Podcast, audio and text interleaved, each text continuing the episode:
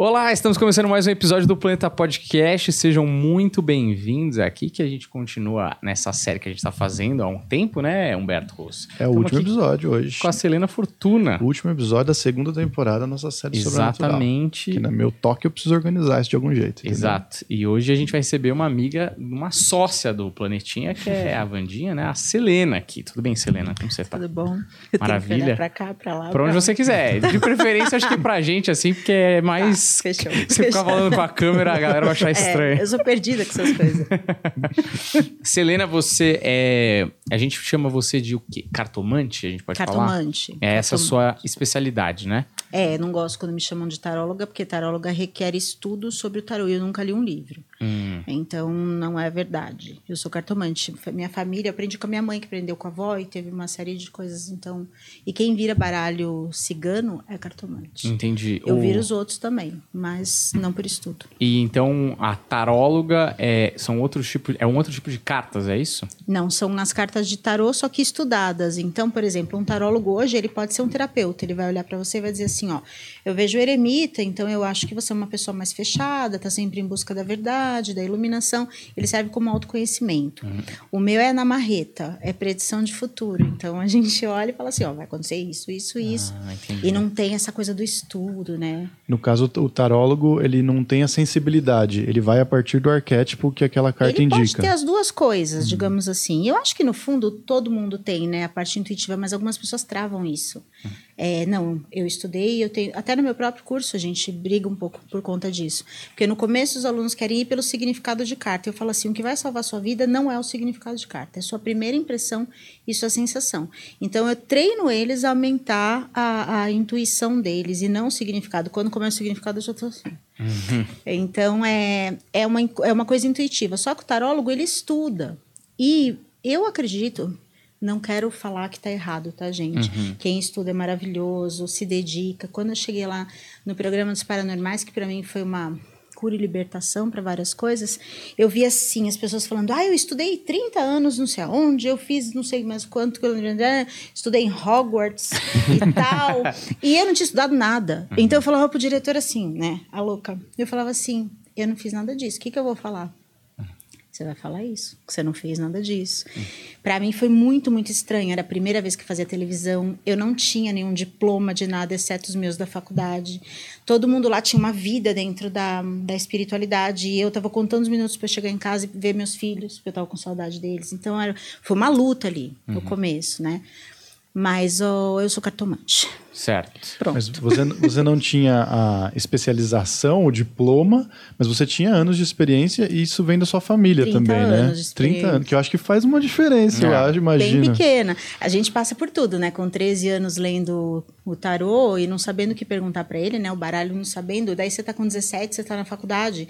Aí as perguntas são sempre assim: fiquei com o cara, ele tava bêbado, ele vai me procurar amanhã? Era só o que eu perguntava com 17 anos na faculdade, né? Com as minhas amigas, família. Mas eu não vivia disso. A gente tem a fase em que você é empurrado pra fora do ninho, que é justamente a parte mais interessante, que é a hora que a gente for conversar, eu conto.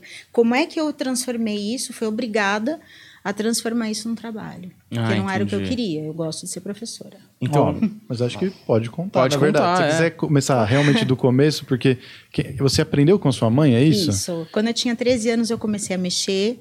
E aí a gente pode escolher, né? Eu tenho uma irmã, mulher também, que poderia ter pego é, as cartas, mas ela foi para outro caminho. Então sobrou para mim. Mas não é um sobrou. Eu gostava. E eu já tinha um jeito assim de ajudar minhas amigas na escola com conselhos, sem cartas. Sempre todo mundo me procurava e vinha com o coração apertado. Daqui a pouco a pessoa estava lá chorando, daqui a pouco ela estava rindo e eu sabia que eu tinha isso. Eu- só que eu nunca entendi isso direito. Só fui entender agora, com quase 50 anos. Eu fui entender, mas sempre tive essa facilidade, né? Então, aí eu comecei com as cartas mesclado com a sensação que eu tinha, com a sensibilidade que eu tinha e tal, e aquilo foi funcionando monstro, foi funcionando muito bem. Só que eu só fui ter noção mesmo do que eu fazia, por isso que eu falo que foi libertador o programa, ali. Quando você se vê fazendo uma coisa que você acha que você é incapaz de fazer. Eu faço previsão de futuro. Lá eu tinha que fazer a predição do passado. Eu tinha pre- predição não, eu tinha que saber, eu tinha que, que mostrar, descrever algo que já aconteceu de pessoa falecida, coisa que eu nunca tinha feito. né? Então eu fui testada no meu limite ali. E aí de repente eu me observei e falei: "Olha, eu gosto do que eu sou, do que eu faço", né? Até então era tudo atropelado. Mas assim, é, eu não conheço ninguém de família cigana, assim, nunca bati um papo com alguém de família cigana. É, que tem um. É um povo que tem uma cultura muito própria, né? E aí eu fico me perguntando assim. Então, existe uma parada que a sua mãe fazia, que a sua avó fazia, que passa de geração para geração, e, mas isso é sempre com o intuito de fazer, tipo, atendimentos em troca de dinheiro? Ou é uma coisa assim que vocês só fazem e, é, e você, no caso, optou depois para virar isso uma profissão? Então, o que acontece hoje, imagina assim, que a gente tem um, um copo de, de, de, café assim, e a gente joga um monte de leite dentro, então em vez ele ficar pretinho, ele vai mudando de cor, né? Uhum. Quando os meus avós ali são, eram nove irmãs e um, e um homem né, na família. Vieram cada um em cada país, que eles vinham de lá, cada um nasceu num país, viveu um tempo, depois foi. De lá para cá foi tudo não nômade, a parte nômade era ali. Então, Sim. daqui, chegando aqui, quando meus avós a cultura ela foi se dissolvendo, né? Uhum. Tanto que eu não saio por aí vestida com mil saias, com e você também é obrigado a se adequar. Eu estudei em colégio de freira, então uhum. muda tudo, né? Certo. Tudo aquilo que tinha foi se dissolvendo, mas as tradições elas ficam. O que acontece? A questão de você ler existe um machismo muito grande, né, na, na cultura. Então assim, o homem trabalha, sustenta a casa e a mulher lê os oráculos, uhum. traz um dinheiro para as outras coisas, para as coisas que são é, supérfluas, entre aspas, né? Para o conforto. Uhum. Então, existe o dinheiro para as despesas e o dinheiro para o conforto. Certo. Mas o que a gente não pode também confundir com essa galera oportunista aí que fica no meio da rua e cata sua mão, começa assim, olha, e vai puxando a pulseira, né? Daqui a pouco ela puxa o anel. não, mas eu não quero, não, mas se você me der esse anel aqui, eu tiro a macumba que tem na sua vida, que é para matar seu marido, seu filho, não sei o quê. Uhum. E esse assédio espiritual, ele é muito perigoso, porque eu já vi gente vender carro e casa por ficar com medo de uma coisa dessa que foi dita. Uhum. Então, as pessoas confundem cigano com oportunista. Não é qualquer um que bota um monte de saia colorida que, que pode fazer o que está fazendo. Uhum. Tanto aquilo? que eu não tô de saia colorida. e aquilo que justamente, né? É, às vezes se fala do povo cigano como uma, unidade. E na verdade não é, né? Porque como foi é, separando e mesclando com vários outros povos também tem vários é, vertentes da coisa, né? Mas imagino que quando vocês, é, quando você era mais nova e, e, por sua mãe trabalhar, fazer esse tipo de coisa, rolava um preconceitozinho, assim, né? Lá foi leve porque minha mãe não trabalhava, ela lia carta de graça mesmo. Hum. Eu tenho hoje, hoje o apartamento é meu, né? Mas na época o apartamento da praia era dos meus pais, era dela. E ele tem um tipo um corredorzão, assim. E eu tenho essa cena muito nítida na minha cabeça de um monte de gente sentada uma do lado da outra esperando para uhum. ler carta com ela. E ela lia para criança. O menino pediu onde que estava a camiseta dele de São Paulo. então, ela não cobrava, né? Então, eu nunca vi isso como trabalho. Meu pai sustentava a casa e minha mãe meio que era um hobby, meio que ela gostava, ela curtia o negócio, né? Uhum. Eu, na verdade, deveria ter feito a mesma coisa até o dia D em que eu tive que ser jogada de cabeça ali. E você quer falar um pouco vamos, disso? Vambora. Então, vamos, vamos de cabeça nessa história, porque eu quero saber, porque a sensação que me dá, às vezes, é que eu não sei o quanto é, as cartas e o tarot tem a ver com espiritualidade ou tem a ver com só uma, um mundo físico? Tipo, no sentido de, ah, que nem você falou, já foi uma, um grande esclarecimento. Você falou, ah, o tarot o cara estuda. Então tem uma parte que é estudada e tem uma parte que é muito mesclada com uma intuição, mas eu não sei se é, é vocês consideram isso como um outro plano mesmo ou uma intuição. Vou te dar um exemplo. A gente tem isso aqui, ó. A gente, na verdade, a gente usa as cartas como um veículo para aflorar a intuição. Uhum. Então, imagina que durante a sua vida, toda vez que você teve com essa pulseira aqui, você teve sorte numa, nas coisas que você fazia. E quando você punha essa, você não tinha tanta sorte, mas tinha sucesso. Uhum. Então, as cartas elas funcionam assim. Elas têm umas, elas, elas traduzem uma coisa que elas carregam com ela, que é um peso, elas são usadas como veículo. Então, eu não vou repetir sempre para você, olha, você teve sorte, aqui você teve sucesso. Eu vou sentir e elas servem de canalização, elas uhum. servem como se fosse um instrumento. Tanto que se você tiver sem a carta e tiver numa emergência, você pode batizar coisas com aqueles nomes, pegar o número X, 36 conchinhas na praia. E você vai conseguir Você vai conseguir entrar e sentir aquela energia. É um veículo Ah, que a gente entendi. faz, que a gente usa. E é por isso, às vezes, que tem é, pessoas que criam até o próprio tarô. Cria, o meu tá saindo, o meu tá no forno. Ah, tá. ah, então, tipo assim, a- o objeto ali, ele carrega uma energia e você usa daquele objeto ou daquela energia para poder ler. Isso. É meio isso. É como uma pessoa que, para conseguir acessar o- o- as, as informações, acende o cigarro. Eu tinha um tio que dava aula na época que podia fumar na faculdade, né? Então, quando ele queria passar a matéria, ele era brilhante. Ele pegava e acendia o cigarro, e naquela época podia. Aí um dia ele teve que parar de fumar. Eu não lembro se foi a lei de não poder fumar na sala de aula ou se foi ele que teve que parar. O que, que ele fazia? Ele não conseguia acessar a informação, ele pegava o cigarro apagado e passava a aula inteira com ele na mão. Então, é, um- é uma dinâmica, é um start que você tem. A carta, ela queima na sua mão. Mas se eu te dar um baralho, te dar um baralho e, e eu, a gente tirar. Para você vai dar três cartas diferentes, para você três e para mim três. Se a gente usar a intuição de olho fechado, a gente vai falar a mesma coisa, com três cartas diferentes para cada um. Ah, entendi. Se Essa é a fôssemos parte três intuitiva. cartomantes aqui, ah, não importa a carta, na verdade. Exatamente. A carta é só é, um veículo, mas que teoricamente, se as coisas, a energia te, tá te dizendo a mesma coisa, não importa as cartas, É. importa como que você é vai louco. ler. É, isso. louco, porque eu falo para os meus alunos, tem a parte da aula que a gente faz enigma. Então eu pego assim, ó, aqui tem um nome, eu quero que vocês me digam se tira três cartas para saber se é homem ou mulher. Aí para um sai o cachorro, a torre e, sei lá, o urso. Para o outro sai o chicote, lá lá lá. Para cada um sai uma coisa. Todos eles acessam algum campo intuitivo que eles dizem é homem. Ainda pergunto, que carta sai para você? Tudo diferente. É aí que eles começam a acreditar na intuição. Eles começam a falar, não é possível, saiu carta diferente para todo mundo, todo mundo acertou. É esse bichinho que a gente desperta. E as famílias que têm isso na tradição, elas são todas. Minha mãe é uma pessoa que a gente brincava, né? Que ela, que ela tinha pacto, eu nem vou falar aqui. Porque ela falava assim de manhã, ó, é o seguinte, ó, leva guarda-chuva que vai chover e tava maior sol. Ou então ela falava assim, ó, não fique esperando não, o menino ligar para você, porque não vai ligar. Só vai ligar daqui três dias. E ó, depois das oito da noite, dava três dias, oito da noite, eu falava, como é ela tá lá? Como é que ela sabe? então, isso é, é muito treinado dentro de casa. A intuição nas menores coisas, né? Tanto que meus filhos acreditam na minha intuição. Esses dias, há três dias atrás, foi a primeira vez que eu li tarô pro meu pequeno. Que ele tá gostando de uma menina. E aí ele queria saber se... Será que eu posso falar isso? Ele me mata. ele tem 10 anos e ele tá... Ai, meu Deus, ele me mata. Não, não posso falar. Bom, enfim. Isso E A aí processar ele- ele não vai, pelo É, menos. eu acho que processar ele não vai. Isso não, o problema é se alguém da escola assistir. mas tudo bem. E aí ele me pergunta, e aí a gente tem as informações. Claro, ele é pequenininho, a gente passa só um pouquinho, saiu pulando de alegria. Então Uhum. os meus filhos confiam porque eles assistem essa intuição funcionar, Uhum. né? Desde sempre. E Então- só, fala. Não, é porque eu fico confuso, por exemplo, é, tem essa coisa da intuição, mas é, existe alguma coisa no fato de. é, como é que eu posso. A organização de- da sequência de fatos. Então, por exemplo, a pessoa que vai tirar a carta, por alguma razão, saíram aquelas cartas, né? Por sorte, por destino, não sei exatamente que, que termo usar. Isso daqui também influencia na leitura?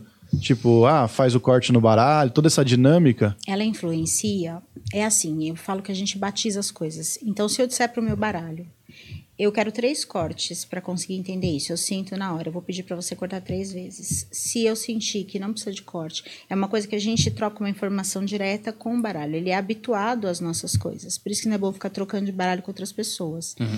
Mas a gente faz um, um coach aí com o baralho para as leituras. Por exemplo, eu tenho muitos consulentes que são do mercado financeiro.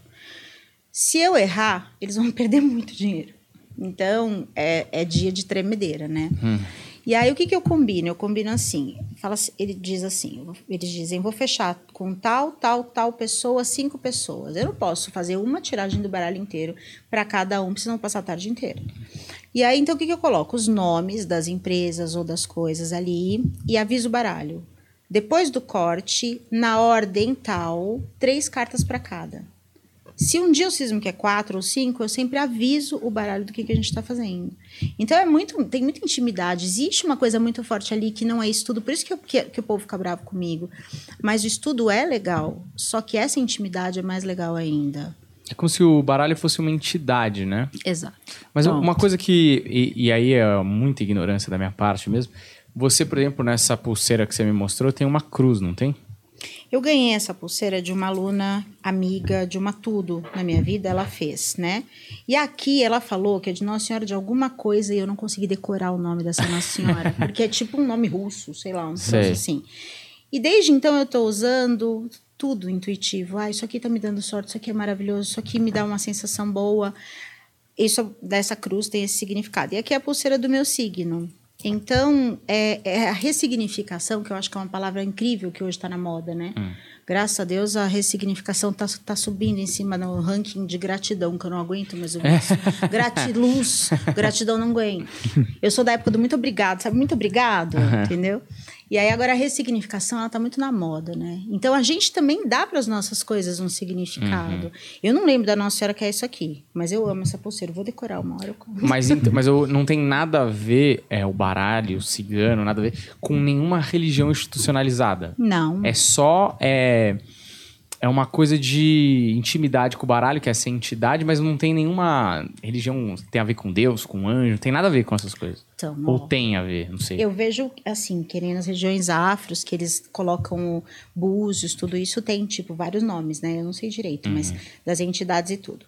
Eu, o meu baralho, eu sinto a canalização dos meus ciganos, que são dois, um homem e uma mulher. Eu sinto a canalização aqui e eu sinto tudo entrando em mim. Na... Aí me dá tudo, me dá tanto que eu fico suando frio, a temperatura do corpo sobe, mas não existe um nome para isso, né? Tanto que eu sou uma pessoa cristã e até brinco, eu falo assim, ó, não tem carta de, ta- de tarô tatuada no meu ombro, né? A minha meu querido de vida, e eu sempre digo assim, às vezes a gente olha no tarô e vê uma coisa triste assim para pessoa. E eu sempre digo, ó, o tarô é maravilhoso, mas Deus é mais. A gente ainda consegue virar essa situação. Isso é uma coisa que eu nem sei se eu estou desrespeitando de alguma forma alguma ordem, mas é o que eu sinto. Dá para virar a situação. Então, assim, amo o meu baralho, vivo disso hoje em dia, mas Deus e minha Santa Rita, que cadê ela? E minha Santa Rita que vai comigo para todo lugar. É o meu, meu amuleto de sorte. O- Eu acho que uma coisa que eu acho que a Vandinha sempre fala, né, que é mais importante a, a mensagem do que o veículo, né? E por isso que ela fala que se não tivesse religião seria até melhor. Que o interessante é que todos é, trabalhem para o mesmo princípio, que é o amor, e inclusive por, por isso Jesus é tão foda, entendeu? Opa! Porque ele, porque ele realmente conseguiu traduzir o- a mensagem principal. Eu, já, eu sou dono de grandes frases aqui, que é Deus não é, o- Deus não é otário e Jesus é foda. Entendeu? Me desculpa, mas Jesus é foda mesmo. Então, E Deus não é otário. Deus não é otário, são Não duas é, coisas mas importantes. Isso é a parte dele, assim. E Não outra é? coisa, ele faz umas coisas na vida da gente que eu falo que Deus é aquariano. Que signo que vocês são? Eu sou Capricórnio, mas eu não entendo. Não. É, eu sou. Então. Eu Sempre conto essa história porque isso me confundiu muito a minha cabeça. Porque eu nasci dia 22 de novembro, que é Sagitário, certo? Tá. Só que a minha irmã, ela falou pra mim que eu sou escorpião, porque eu nasci em determinado horário, no mapa astral. Então eu nunca sei se eu sou escorpião ou Sim, tem um horário que muda de escorpião pra É, sagitário. então, aí teoricamente nesse horário que eu nasci ainda era escorpião. Mas aí eu falo que eu sou Sagitário porque é mais Pra não fácil. queimar seu filme, né? Pois é, exato, exatamente. Aí eu, é mais bonzinho, né? É, aparentemente. em tese, em tese. Mas, por exemplo, é, o- as escrituras, né, a Bíblia, o Alcorão, enfim, outros livros, né, que às vezes as religiões mais tradicionais, pelo menos aqui no nosso meio, eles dizem, olha, um profeta ouviu, né, é, recebeu uma mensagem de Deus e pediu para a gente é, traduzir essa mensagem nesse livro, que é um conjunto de regras e dogmas que a gente usa para viver melhor. E aí, lógico, né, discute-se do quanto foi alterado, do quanto o poder e a sociedade da época e, e quanto aquilo só não era só uma constituição realmente para o bom funcionamento, quanto não tem de peso humano nisso. Mas, por exemplo, a, tra- a tradução é, das cartas, cada elemento escolhido veio de uma mensagem para algum profeta e falou: olha, através disso daqui a gente consegue. é, de repente ativar a sensibilidade. Existe alguma coisa, uma mitologia em volta disso? Então, essa é a parte que a gente vai ter que inventar uma resposta. Por quê? Porque como eu nunca estudei tarô, hum. né? Tanto que no meu, no meu curso eu vou até tentar ver algumas coisas para o curso de arcanos maiores que vai começar agora, para dar uma pontuada na galera. Ó, começou no ano tal, no país tal, com fulano de tal, e colocar algumas coisinhas. Eu vou ter que ir atrás dessa informação para trazer para eles, porque meu forte é a minha leitura. Eu não sei te falar, mas eu acredito que sim, porque eu acredito que, que por isso que eu falo que Deus se mescla nessa história. Ele tem um, um propósito para cada pessoa de influenciar dessa pessoa de alguma forma ser uma influencer aí da vida das uhum. outras.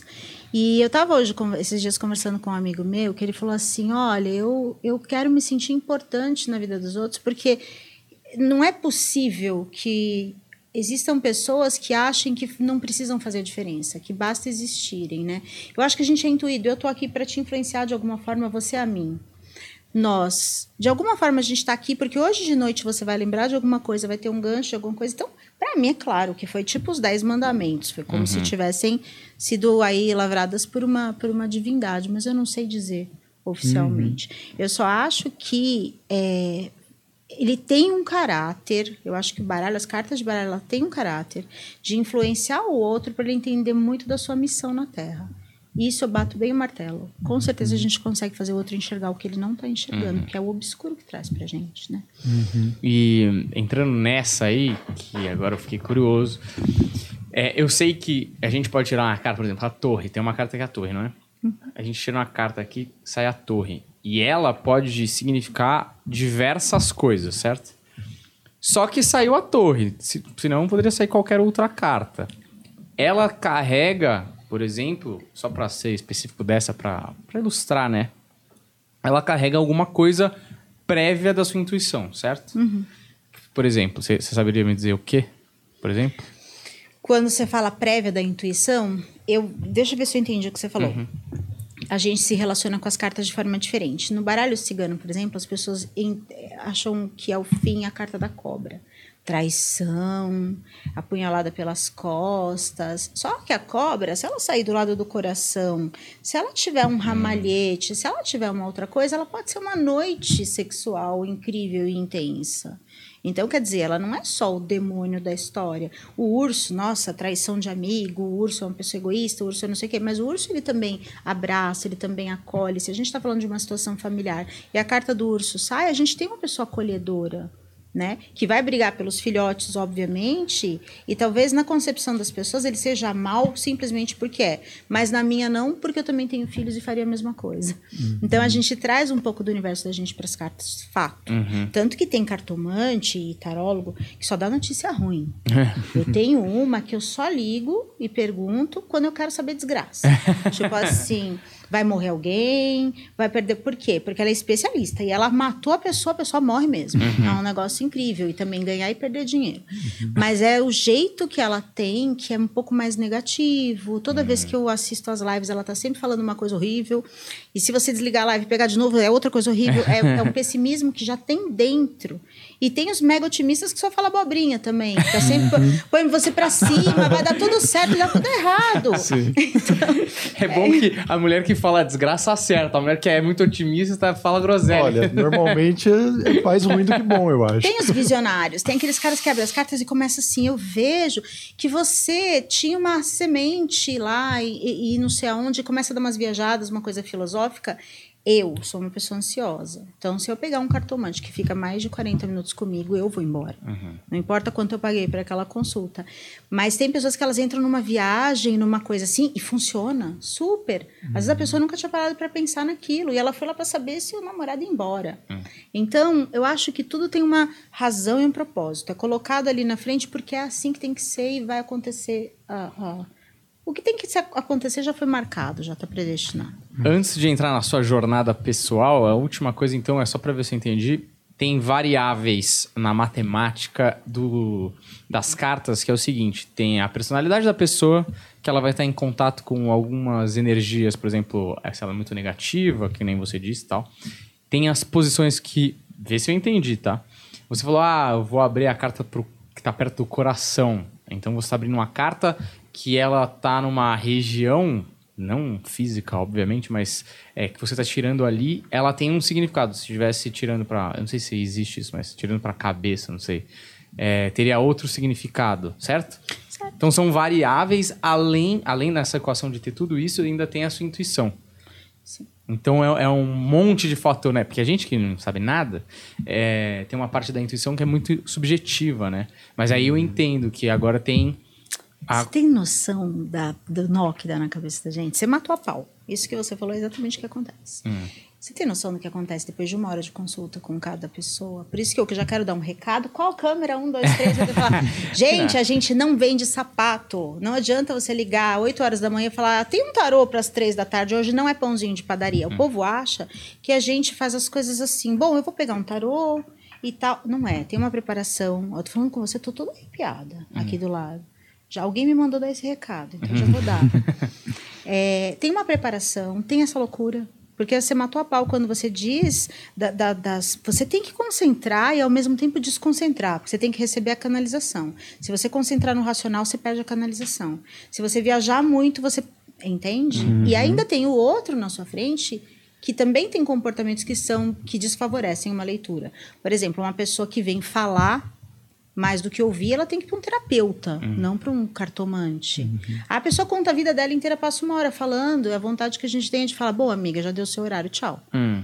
Por quê? Porque ela atrapalha ao invés de ajudar. Você tem uma informação para passar e a pessoa vem e des, des, embanana todo o negócio. Hum. Então, além de tudo isso que você tem de variação ali, você tem o comportamento da pessoa. A pessoa está de braço cruzado, assim, ó, te olhando.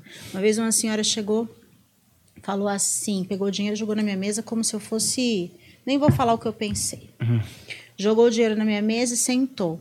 Naquela época eu estava lá no comecinho, ainda antes dos paranormais, foi quando eu fui autorizada a começar a ler como trabalho. Eu falei assim, a senhora paga depois que eu falar. Não, eu pago a hora que eu quiser. Um minuto de silêncio para aquela criatura, porque eu tinha um filho para sustentar e naquela época eu cobrava em nã e fralda hum. os tarôs. Então, um minuto de silêncio para aquela senhora, de repente ela fala: Eu quero saber da vida do meu irmão, como é que tá a vida do meu irmão. Só carta fechada, só carta horrorosa, horripilante, e tudo fechado, fechado. Eu falei assim: Olha, desculpa, mas o seu irmão não tem uma vida. Seu irmão de duas uma, ou ele está encarcerado, ou ele está em outro planeta, em, outro, em outra dimensão, porque eu não consigo ver o seu irmão com o direito de ir e vir, eu não consigo ver o seu irmão tomando decisões. Eu não vejo cartas de movimento para o seu irmão. Eu vejo cartas muito flutuantes, então eu nem acho que ele está aqui perto da gente. Ela, parabéns! Meu irmão é morto. Ela perguntou da vida do irmão. Hum. Qualquer pessoa influenciável hum. vai falar: bom, vamos ver, né? Se ele vai ser uhum. demitido, se ele vai se separar. Aí ela fez isso, eu falei, pode ir embora daqui. Lá se vai uma lata de não. pode ir embora daqui nesse minuto. Mas como? Não, agora que eu me interessei, eu estava te testando. É porque eu já fui em, muitos, em muitas pessoas que não são que, que, me enganaram e eu queria saber se você ia ser mais uma delas. Eu falei, mas ninguém me testa, essa mesa é minha. Pode ser uma casa simples, uma casa humilde. Hum. Eu posso estar tá pedindo para você na infralda, porque no momento é o que eu preciso, eu não vou falar disso agora, senão eu choro. Eu preciso não é porque eu estou precisando que a senhora vai fazer comigo, que a senhora bem entende. Não é mesmo. Então, retire-se daqui e leve seu dinheiro junto. Eu ainda fiz assim, ó. O dinheiro da mesa. Então, a postura que a pessoa tem com você, ela pode. Eu acho que a Vandinha também falou isso na, na coisa que eu vi dela, no, no, nesse episódio. Ela falou que às vezes a pessoa ela vem de um jeito que ela prejudica a sua leitura, canalização. E tem que ir por outros plexos, né? No caso dela, que é captadora de energia. Então, é complicado. É uma atrás da outra que a gente leva. Cada história, né? Então vou fazer mais duas antes da gente ir para a história pessoal, porque me lembrou de coisas aqui. É, primeiro, ainda aí juntando também com a pessoa que já não tem a sensibilidade tão desenvolvida.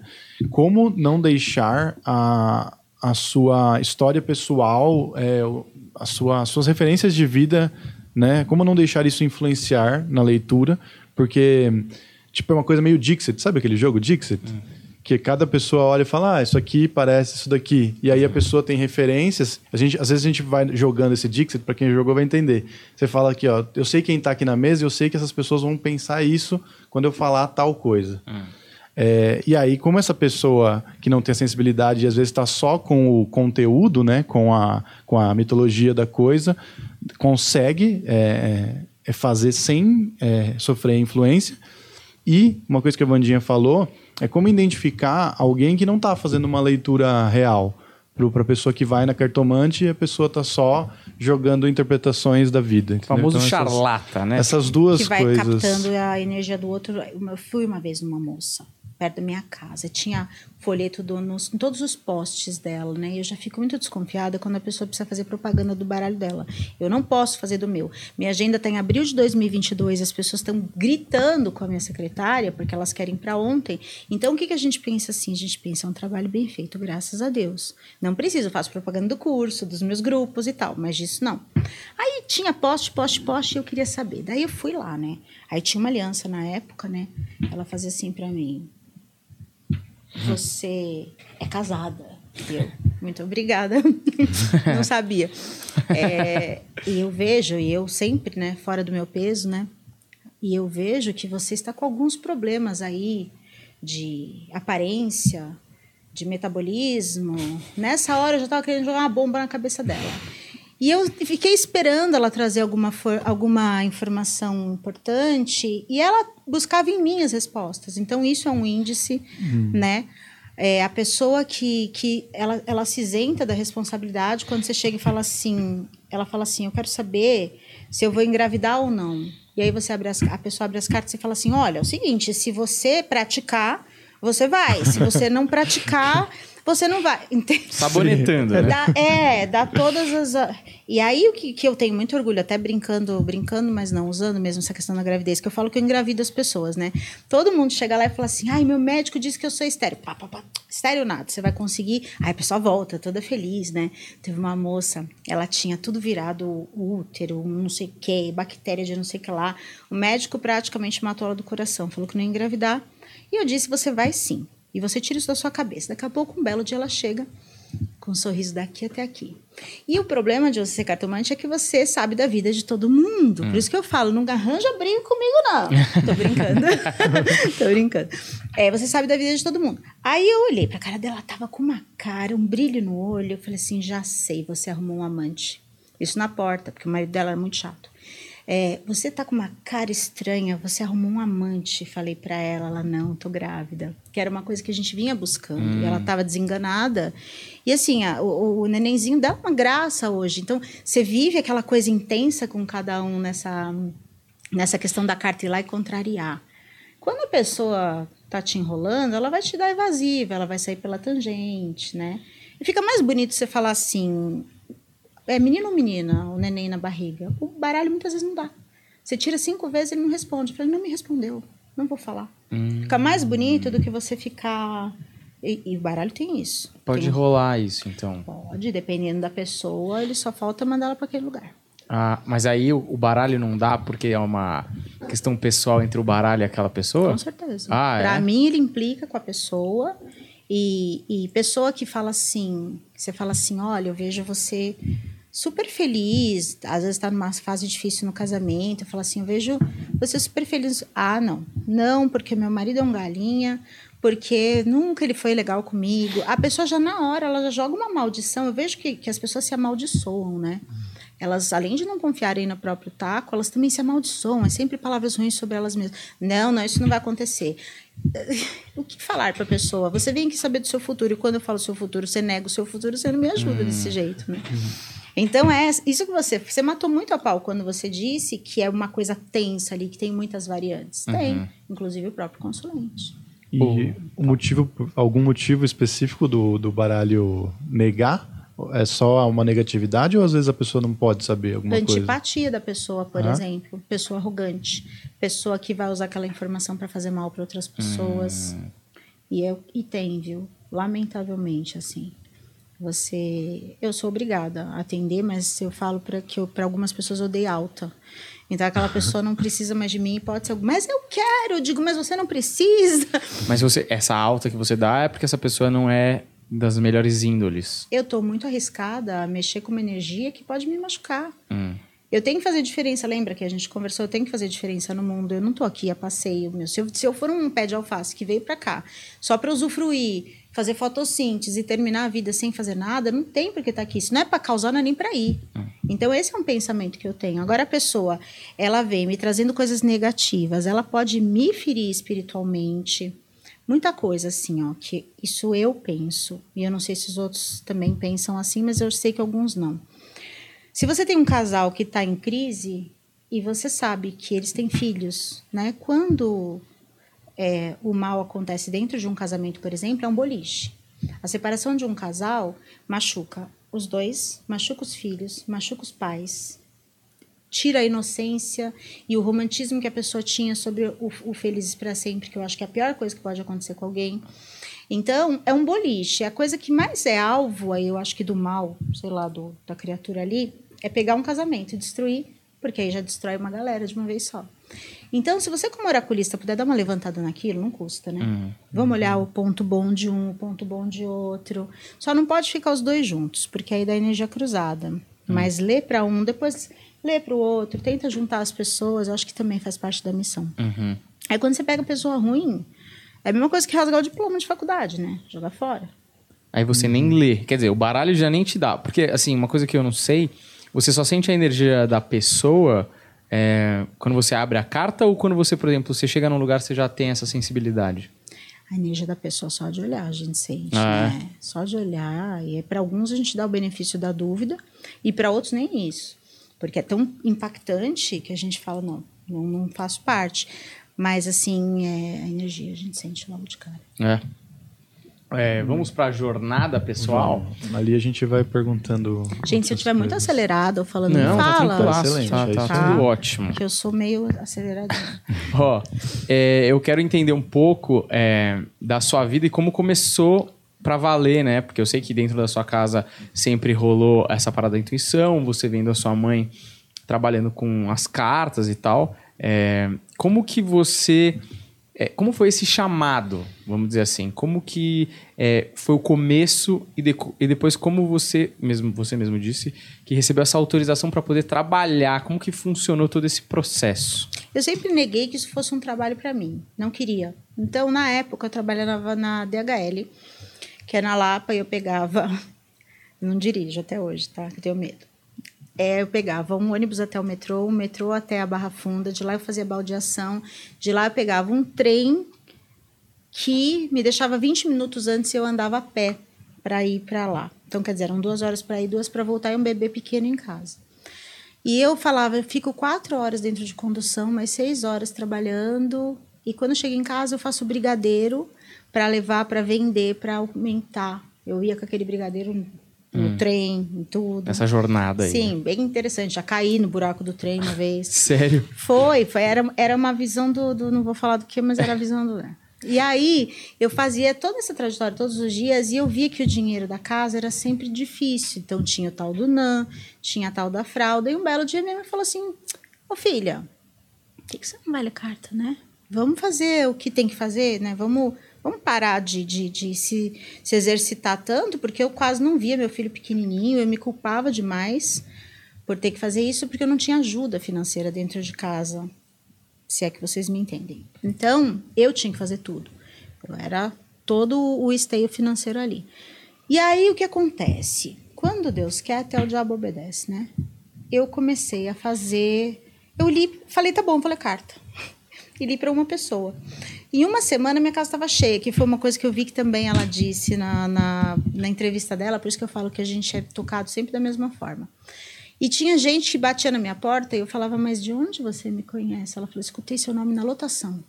Nossa. Então você começa, e aí minha casa foi ficando cheia de nã e de fralda, que quase não cabia nada mais. Meu filho mais velho falou assim: só o Zac que tem vez nessa casa, por que, você não pede um pouquinho de farinha láctea, chocolate? Eu não tinha dinheiro para comprar essas coisas para eles, né?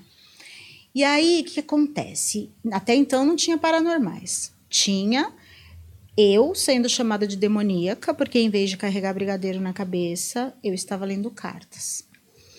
E o demônio estava dando dinheiro para dentro de casa demônio, tá, gente? Uhum.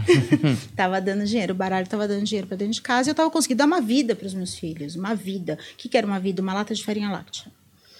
E aí a gente, e isso foi evoluindo, foi evoluindo até que uma pessoa sentou na minha frente, uma moça loira linda, e fez uma pergunta, fez umas perguntas aí sobre a vida dela, sobre aventuras, sobre uma pessoa que ali tinha uma passagem marcada da família, um falecimento, enfim. E aí ela foi embora. E aí, o que aconteceu? Foi muito louco isso, né? Ela me deu a, a. Eu não lembro direito como foi a fala, mas tipo assim, ó, você mudou a minha vida, você trouxe não sei o que pra minha vida, um dia eu vou fazer o mesmo por você. Três meses depois, três ou quatro meses depois, me ligaram, ó, essa aqui é da produção de não sei o quê, da produtora, é, e eu preciso fazer um teste de vídeo com você se você tiver afim. Quem te indicou foi fulana de tal, que é a diretora de produção do Discovery Channel, a loira. Hum. Então, quer dizer, quando tem que ser, aquilo vira uma evolução. Eu não procurei em nenhum momento, os paranormais caiu no meu colo. Hum. Foi uma indicação. Tanto que, quando os caras vieram fazer o teste de vídeo, eu tava colando unha postiça com Super Bonder. Na hora que eu arranquei, quase arranquei os dedos fora na hora de tirar. O gato pulava em cima do cinegrafista. Meu filho fazia uma loucura dentro da minha casa. E eu falei, eu não sei o que eu tô fazendo, mas quando eu chegar lá eu descubro. E aí foi feito o teste de vídeo, passei no teste de vídeo, eles fizeram um piloto. O piloto que o Silvio Santos tinha que aprovar. Ele aprovou, e aí a gente foi para os paranormais. E o mais bizarro e lindo e tudo, não sei nem que palavra usar para isso, é que aquilo que era considerado errado, que era considerado condenável que eu fazia, começou a fazer as pessoas gostarem de mim, que é onde eu digo que, que a coisa muda a vida da gente também. A espiritualidade, ela faz tudo acontecer numa tacada só. Naquela época eu tinha uma baixa estima muito grande, porque eu escutava assim: Você tem sorte de ter uma pessoa incrível como eu do seu lado. Jamais, em tempo algum, uma pessoa incrível, uma pessoa como você poderia ter essa coisa assim, né? Essa maravilha. Uhum. Sorte eu tenho hoje. Naquela época eu tinha azar. Mas a pessoa, eu escutava isso todos os dias. Aí você vai para a televisão e aí você começa a sair na rua e as pessoas querem fazer selfie com você, as meninas choram. Ai, eu não acredito que eu tô vendo a Selena. Eu fui crescendo como gente. Eu fui me sentindo não a, aquela que não tinha nem nãe nem fralda. Você começa a crescer, você começa a ver que a espiritualidade tem um propósito para você. Então, foi mais ou menos assim que tudo começou. E foi nessa época do Paranormais que você recebeu a sua autorização para trabalhar com foi um pouco antes, que foi nessa fase para poder não vender brigadeiro lá na DHL, né? E um beijo para a galera da DHL. Eu tenho, foi nessa época que eu recebi a autorização. E da autorização que eu recebi, eu recebi, eu acredito, a orientação de lá de cima e a autorização de lá de cima. Quando a loira linda sentou na minha hum. frente e quando eu acredito que Deus falou assim, menina, vamos entender um pouco sobre você e vamos entender o que está acontecendo na sua vida, que a sua vida está sendo um desastre e eu vejo que você luta e luta e luta e agora eu vou dar um prêmio para sua luta. Eu, eu passei da condição de vergonha para a condição de exaltação, do dia para a noite. E isso só pode se chamar Deus, não tem outro nome para uhum. isso. Mas interessante, né? Porque realmente, é, a gente até conversou um pouco antes e tem a ver, assim, né, com a história da Vandinha, porque ela também não queria é, seguir, mas no caso dela, realmente foi uma aparição é, sobrenatural que falou: olha, você tem que ir, senão não vai dar certo. Olha, eu te mostrei. No seu caso, foi um encavalamento de fatos e, inclusive, pessoas reais que te mostraram, foram te ensinando que tinha que você tinha que, que aceitar o chamado. Eu fui empurrada, eu falo que eu fui empurrada, mas o que acontece? Eu acho que nisso eu tinha que ter um trabalho de todas as maneiras. Eu acho que eu tinha que ser trabalhada na minha essência porque mexeu muito com a minha autoestima também. Então, quer dizer, que eu lembro que a Vandinha falou assim: ah, eu era uma pessoa arrogante, que eu tinha que trabalhar arrogância, e eu era o contrário. Eu era uma monga. Então, eu era aquela pessoa que chegava quietinha, ainda sou, nos lugares e que sempre acha que você tem que pedir licença para estar ali como se você não coubesse naquele lugar de alguma forma. E isso é uma característica dos médiums. Desde criança, eles acham que eles não cabem nos lugares. Eles olham as crianças da escola, elas são diferentes. As minhas amigas jogavam queimada na hora do intervalo e eu passava o meu recreio na capela da escola. E já desde aquela época eu já devia ter entendido que tinha uma missão nisso. Porque um belo dia eu olhei tinha mais três amiguinhas, no outro dia tinha mais dez amiguinhas, e um belo dia eu olhei a capela estava lotada na hora do lanche. Eu acho que eu deveria ali, com 6, 7 anos de idade, ter percebido que a gente tem que carregar pessoas para o lado da luz. E aí Deus esfregou isso na minha cara. Porque eu sou tímida. E o que, que ele me deu de profissão? Eu virei ginasta, medalhista. Hum. Então eu tinha que estar na frente de um monte de gente. Depois eu entrei na USP. Na USP você é testado todos os dias. Eu tinha que fazer. Eu tinha que fazer. Eu não sei como é que chama isso hoje, mas seminário, que chamava hum. na época, em francês. Depois eu tive quatro bandas de rock. Eu tive que lidar com a minha timidez e com o fato de que eu deveria influenciar pessoas um dia na vida na marra na marra. Eu tive um, um, um, festival que era de banda, só tinha banda do satânico pro, pro, era não lembro se na época era death metal o que que era. E eu tinha uma banda de menina que chamava Os Biscoitos. entendeu? Então, não ri. A gente tinha os biscoitos, tem tudo isso, tudo isso em cassete. Aí a gente tinha, quer dizer, eu fui colocada à prova, eu acho que Deus falou assim: bom, então tá bom, já que você não se tocou, eu vou te enfiar na frente do Celso Portioli. E ele botou uma cereja enorme na ponta do sorvete quando ele me pôs na frente do Silvio Santos. Que eu me senti lisonjeada pelo Silvio Santos ter escolhido a mim para representar os paranormais naquela, naquele programa dos pontinhos à noite. Que era gozação, né? Os uhum. pontinhos ali, ninguém estava esperando que a gente fizesse grandes previsões. Mas eu me senti muito lisonjeada. Uhum. Então, quais são as chances de uma cartomante ser eleita por um judeu para participar do programa dele e esse cara ser só o Silvio Santos? Eu sou muito abençoada. Uhum. E antes eu me achava um lixo. Então veja a diferença, né? Uhum. E o uhum. médium ele é muito, muito assediado de criança. Você não se encaixa, você olha, você sempre tem aquela ideia idiota da sala, né? Os alunos estão tudo indo num caminho, você quer salvar o bichinho que, não, que ninguém está nem ligando. É, é, o médium ele é diferentão. Por isso que eu falo para os pais, hoje em dia está na moda, né? Todo mundo, todas as crianças de hoje têm autismo. Como é que pode, né? Todo mundo agora tem, então há 20 anos atrás não tinha? É uma coisa que surgiu do nada, há 30 anos não tinha. Uhum. Todo, todo mundo tem uma síndrome de alguma coisa uhum. hoje. Mas, na verdade, as pessoas sempre, ou sempre tiveram, ou elas não têm hoje. Ou elas têm uma sensibilidade enorme que ninguém enxerga. Uhum. Eu, como eu já fui muito invisível, eu tenho experiência nisso. Então, você passa da invisibilidade para a grande jornada maravilhosa, e eu acho que a gente tem que fazer isso com outras pessoas também. Dá a mão para mim. Se ninguém te descobriu, eu te descobri. Uhum. Acho que é a missão da gente, né? Hum, conta, aproveitando que você citou, conta como foi fazer é, a previsão para o Silvio Santos durante o então, programa. Então, né, Esse vídeo zoando. eu não assisti, eu não Ele ficou me zoando. Hum. Ele foi, primeiro que quando eu cheguei lá, eu falei assim, eu preciso falar com, eu preciso ver, porque se eu chegar lá na frente do programa, vai que eu infarto, não sei. Eu preciso ver, então vamos lá no camarim que ele te recebe. Quando eu estava toda de verde, ele olhou e falou assim, você veio vestida de azeitona, eu... Aí, como eu sou tímida, sou canceriana, né? E eu sou bocó, por tudo eu choro e tal. Eu falei assim: o senhor não vai me zoar, não, né? E ele é grandão, não sei se ele que é grandão ou se eu que sou pequenininha, mas eu lembro que eu olhava assim, ó, pra ele. E eu falei: o senhor não vai me zoar, não, né? Ele falou: não, prometo. E aí foi bem, ele foi muito fofo assim comigo. Eu não sei como eu me sairia das piadas dele de sem me desconcertar, né? Mas ele a, a, a tecla que ele bateu muito foi se ele tinha um caso com a moça lá do é. se ele amava a mulher dele, se ele era rico, as perguntas. Né?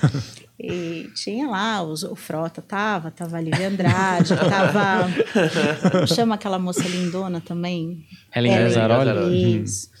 E e todo mundo lá, que eu acho que alguns mudaram, né, dos pontinhos. E o programa é gravado de manhã, né? Então, quer dizer, você tem que você tá com aquela cara de bolacha.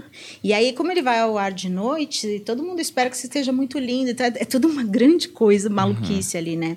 E eu lembro que quando eu passei para ir para o Silvio Santos, nos paranormais era, tinha aquelas coisas fantasmagóricas lá do SBT, que é tudo escuro, você escuta uns ruídos, uns negócios esquisitos. Mas é normal, meio que você vai assim para no matador, você vai bem normal. Mas no, no Silvio Santos, duas pessoas, uma de cada lado, me segurou, porque eu acho que não sei o que acontece. E eu tive que passar por um túnel desse tamanhinho, eu tava com esse vestido de azeitona, e aí eu via o vestido voar, eu tava me sentindo a Madonna, assim, porque o vestido voava para trás e as pessoas me agarrando como se ninguém pudesse me ver, como se eu fosse uma superestrela, e me jogaram pff, num negócio aberto, aquela luzona, e tava ele lá. E eu falei, gente, eu não sei o que está acontecendo com a minha vida. Alguém pode me dizer assim?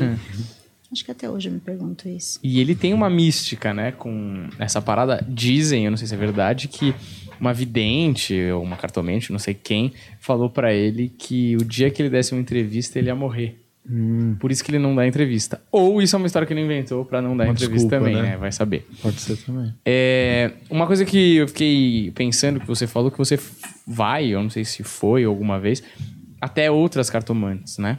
Mas você não pode tirar para você mesmo?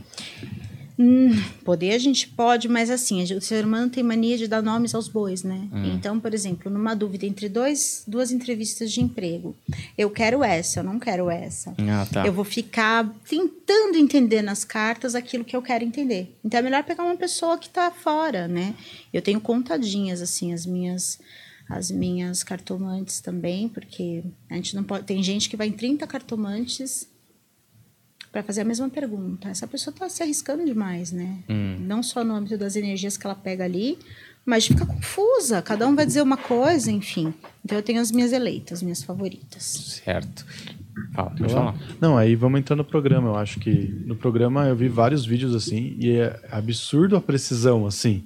Hum. Nossa, eu, fico, eu ficava tipo, mano, tá, é, é, é engraçado porque é, isso a gente vê, né? Porque a gente já teve contato com muita gente, mas que parece que nunca a, é, a mensagem está dita assim, que nem no caso, por exemplo, do, do trans que você analisou. Nunca está dito assim, ó, ele está tomando hormônio, por isso mudou a voz. Mas ele está te dizendo uma coisa assim, tipo, olha, é aqui o negócio.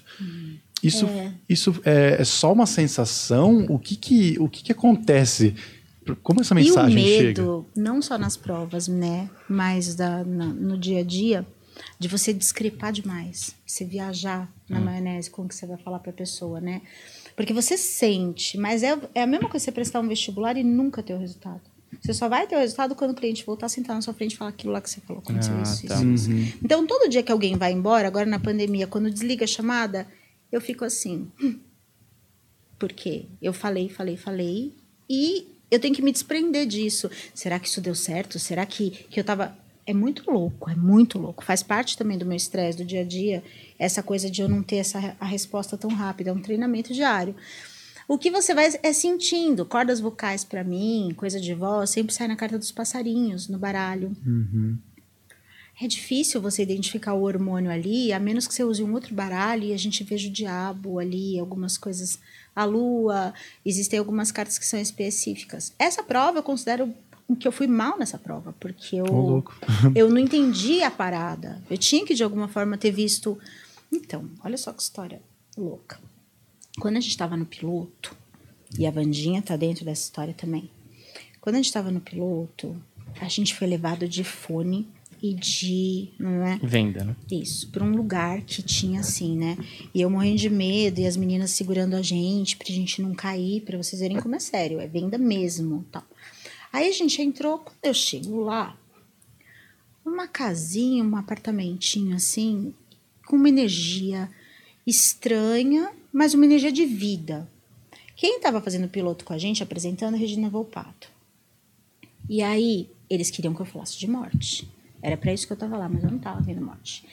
E eu falei, eu vejo uma criança por volta de uns 10, 11 anos de idade. Eu vejo uma criança viva. E eu tava vendo umas coisas assim pra mim, né? É, e eu, essa criança corre um grande perigo. Eu vejo drogas, eu vejo bebida, eu vejo um monte de coisa errada aqui, dentro desse lugar. E eu errei a prova inteira, porque a gente estava dentro do quarto, dentro do apartamento da Eloá, que foi morta pelo namorado lá na varanda, alguma coisa assim. Sim, o Gutenberg. Nós estávamos lá.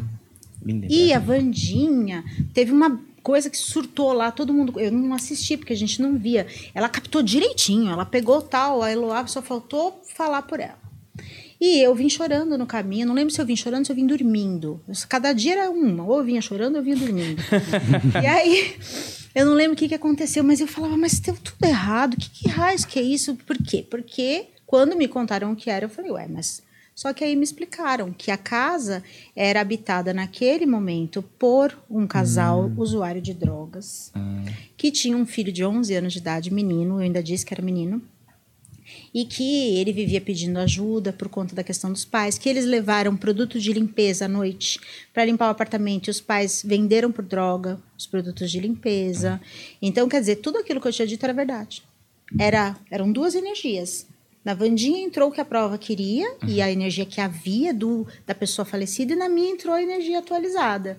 Uhum. Então é louco isso, né? Uhum. E, e você se você briga com você, você fala assim, que nem essa prova do rapaz. Eu senti que eu não recebi o que tinha que receber de mensagem ali na hora.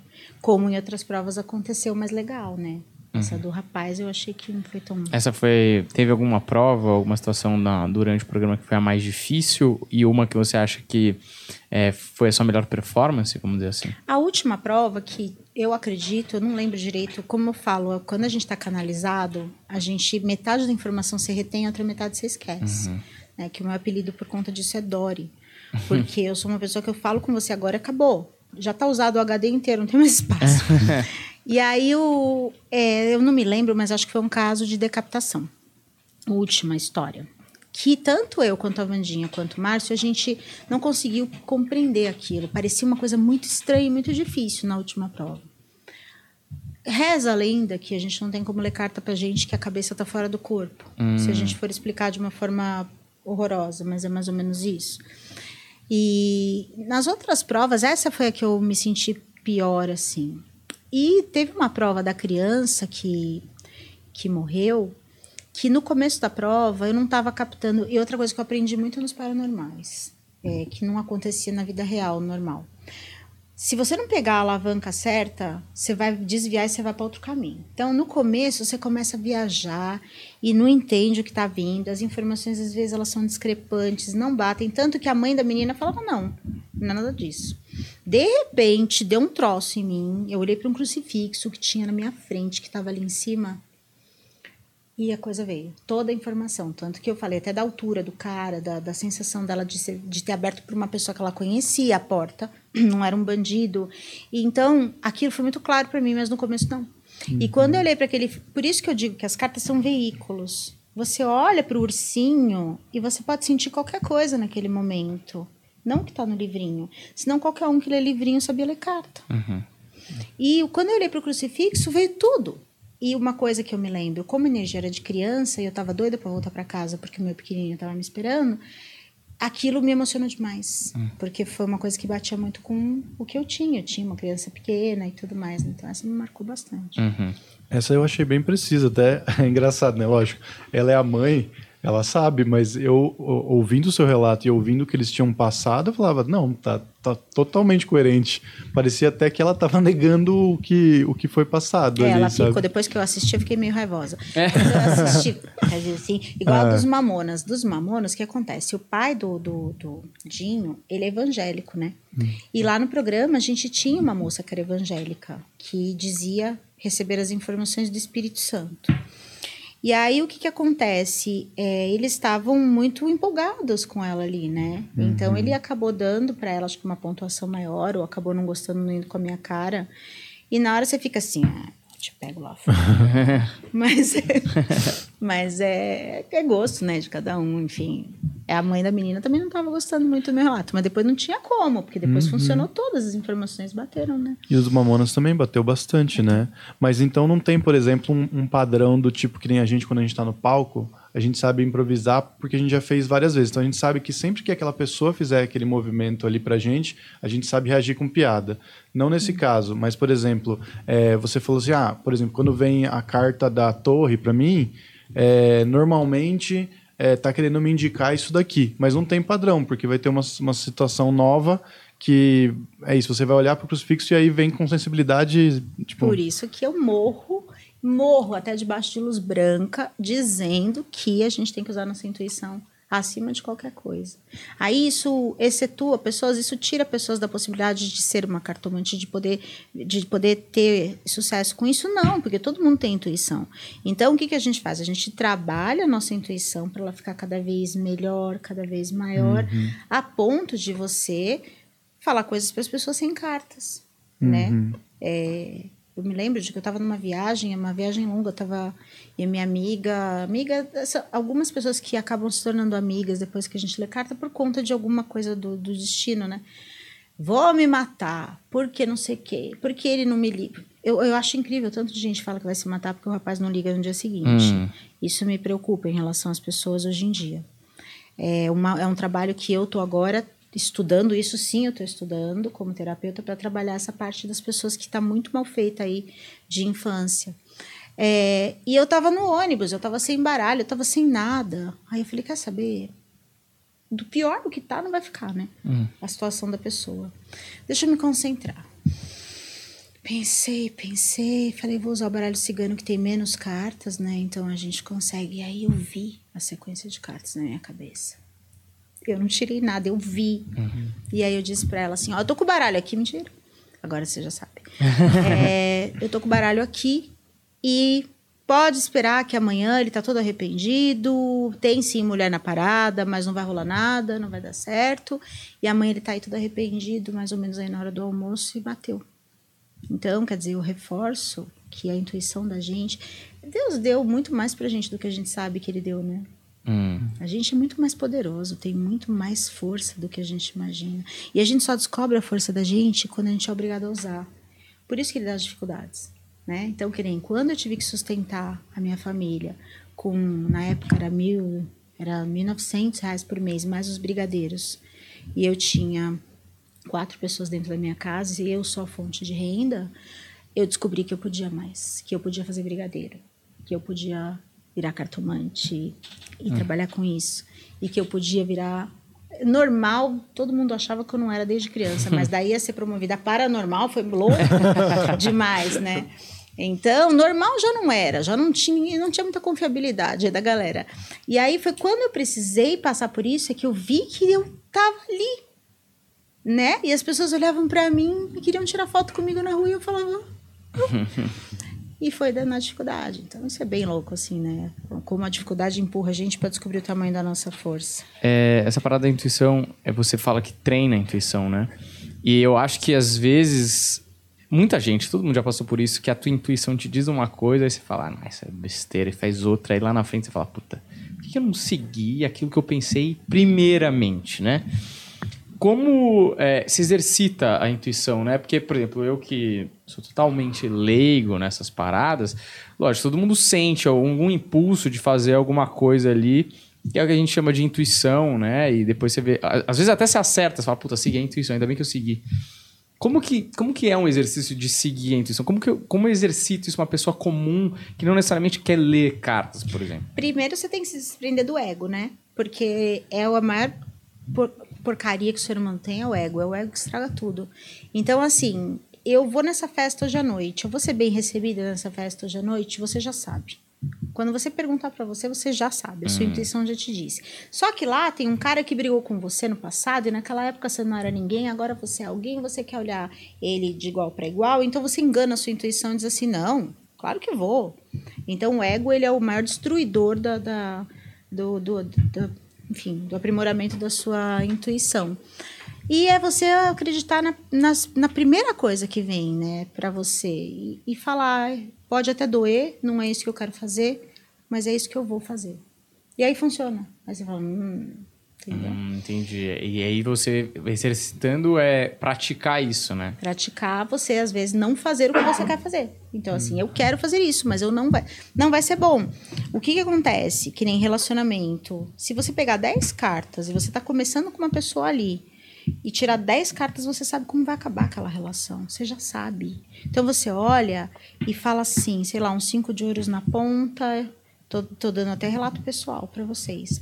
Uns cinco de ouros na ponta você vai ser depenada emocionalmente nessa relação. Você só vai ter prejuízo, isso vai ser o fim. Só que você tá doida pela pessoa, você tá olhando só aquilo que o seu coração quer naquele momento. E aí você vê que aquilo tudo acontece. E você fala, por que, que eu não ouvi o tarô? Uhum. Por que, que eu não ouvi, não? Por que, que eu não prestei atenção nos sinais? Uhum. É dizer não, né? Você aprender a usar a sua intuição e você dizer não porque você quer. Certo. É engraçado que às vezes a intuição também eh, casa com a racionalidade, né? Porque às vezes basta você olhar e falar, porra, vai ser legal agora, mas vai dar um trabalho depois. e isso funciona, né? Funciona muito. E tudo aquilo que dá muito trabalho, porque tem né, as vertentes opostas aí. Tem gente que fala tudo aquilo que é mais trabalhoso, dura mais e tudo. Toda vez que você tem que encaixar uma coisa que não cabe naquela coisa, já não é para fazer. Uhum. Isso em relacionamento também. Foi uma coisa que eu aprendi, agora com quase meio século de vida. Mas dei minhas cabeçadas eternamente aí, na, na quando eu era mais jovem, por não acreditar nisso, não cabe. Não adianta você enfiar, você fazer. Se tá te dando trabalho para caber ali, não é para ficar. Uhum. E principalmente em relacionamento, a gente faz isso direto. Eu vou mudar a pessoa, não vai mudar uhum. a pessoa. Não vai, ela só vai piorar. Porque no começo toda a vassoura vai bem, né? Mas depois a gente faz o que com aquela vassoura toda. Uhum. Então, E olha que legal, né? Você tá falando uma coisa que também que um comediante fala, né? O Daniel Sloss tem uma analogia bem parecida com o que, que você fez. É ver como as mensagens chegam de Pois é. vários, de, de vários, várias raízes diferentes, Daniel. E eu sou raiz aqui, não sei se você tá sabendo. É. Até Vandinha que falou, meu. Ó, é, uma coisa que eu vejo muito, principalmente trabalhando com a Vandinha aqui de quarta-feira, é que as perguntas geralmente vêm de duas, dois lugares muito forte. E aí depois tem umas outras outros segmentos, mas geralmente é trabalho, grana, trabalho, assim, é tudo que envolve o financeiro e amor. São as duas principais preocupações da galera, aparentemente, quando elas vão se consultar. Mas eu imagino que quando você é cartomante e você atende muita gente, cara, você deve ter ouvido coisas assim que a pessoa foi pra te perguntar que você fala, meu Deus do céu, que absurdo. E imagino que já tenha passado pela sua mente até o quê? É, se você puder contar, seria muito legal saber esses casos curiosos, assim, né? Porque você pô, tem uma larga experiência nesse, nessa atividade e ima- inimaginável pra mim o que, que aparece nesse mundo, né? você chega às vezes a questionar coisas absurdas assim. Quando você vê.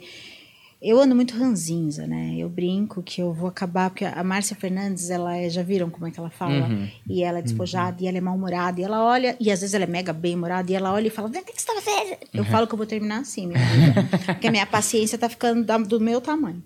Mas eu já tive mais paciência. E o que acontece? Te- Teve várias situações assim absurdas, muito absurdas, mas teve uma vez um rapaz que ele entrou em casa e eu atendo na minha casa, porque é, faz parte também da cultura a gente estar perto dos nossos, assim, não teria como eu ter um lugar só para isso, já tentei, não rola. Aí tinha minhas crianças ali e tal, e entra um sujeito e sentou e falou assim: ó, é o seguinte, dona, é, a senhora já vai logo ver aí nas suas cartas o que, que eu faço para viver? Mas fica tranquila que eu não vou te fazer mal nenhum, tá? Eu não vou fazer nada com você. Mesmo que você tá vendo aí nas cartas, pode ficar tranquilo que você não vou fazer nada. O que, é o, o esquartejador? que raios que é esse homem e tal? Sentou lá, só que uma outra coisa que a gente também aprende, né, nessa jornada de, de, de espiritualidade, é que todo mundo é igual, né?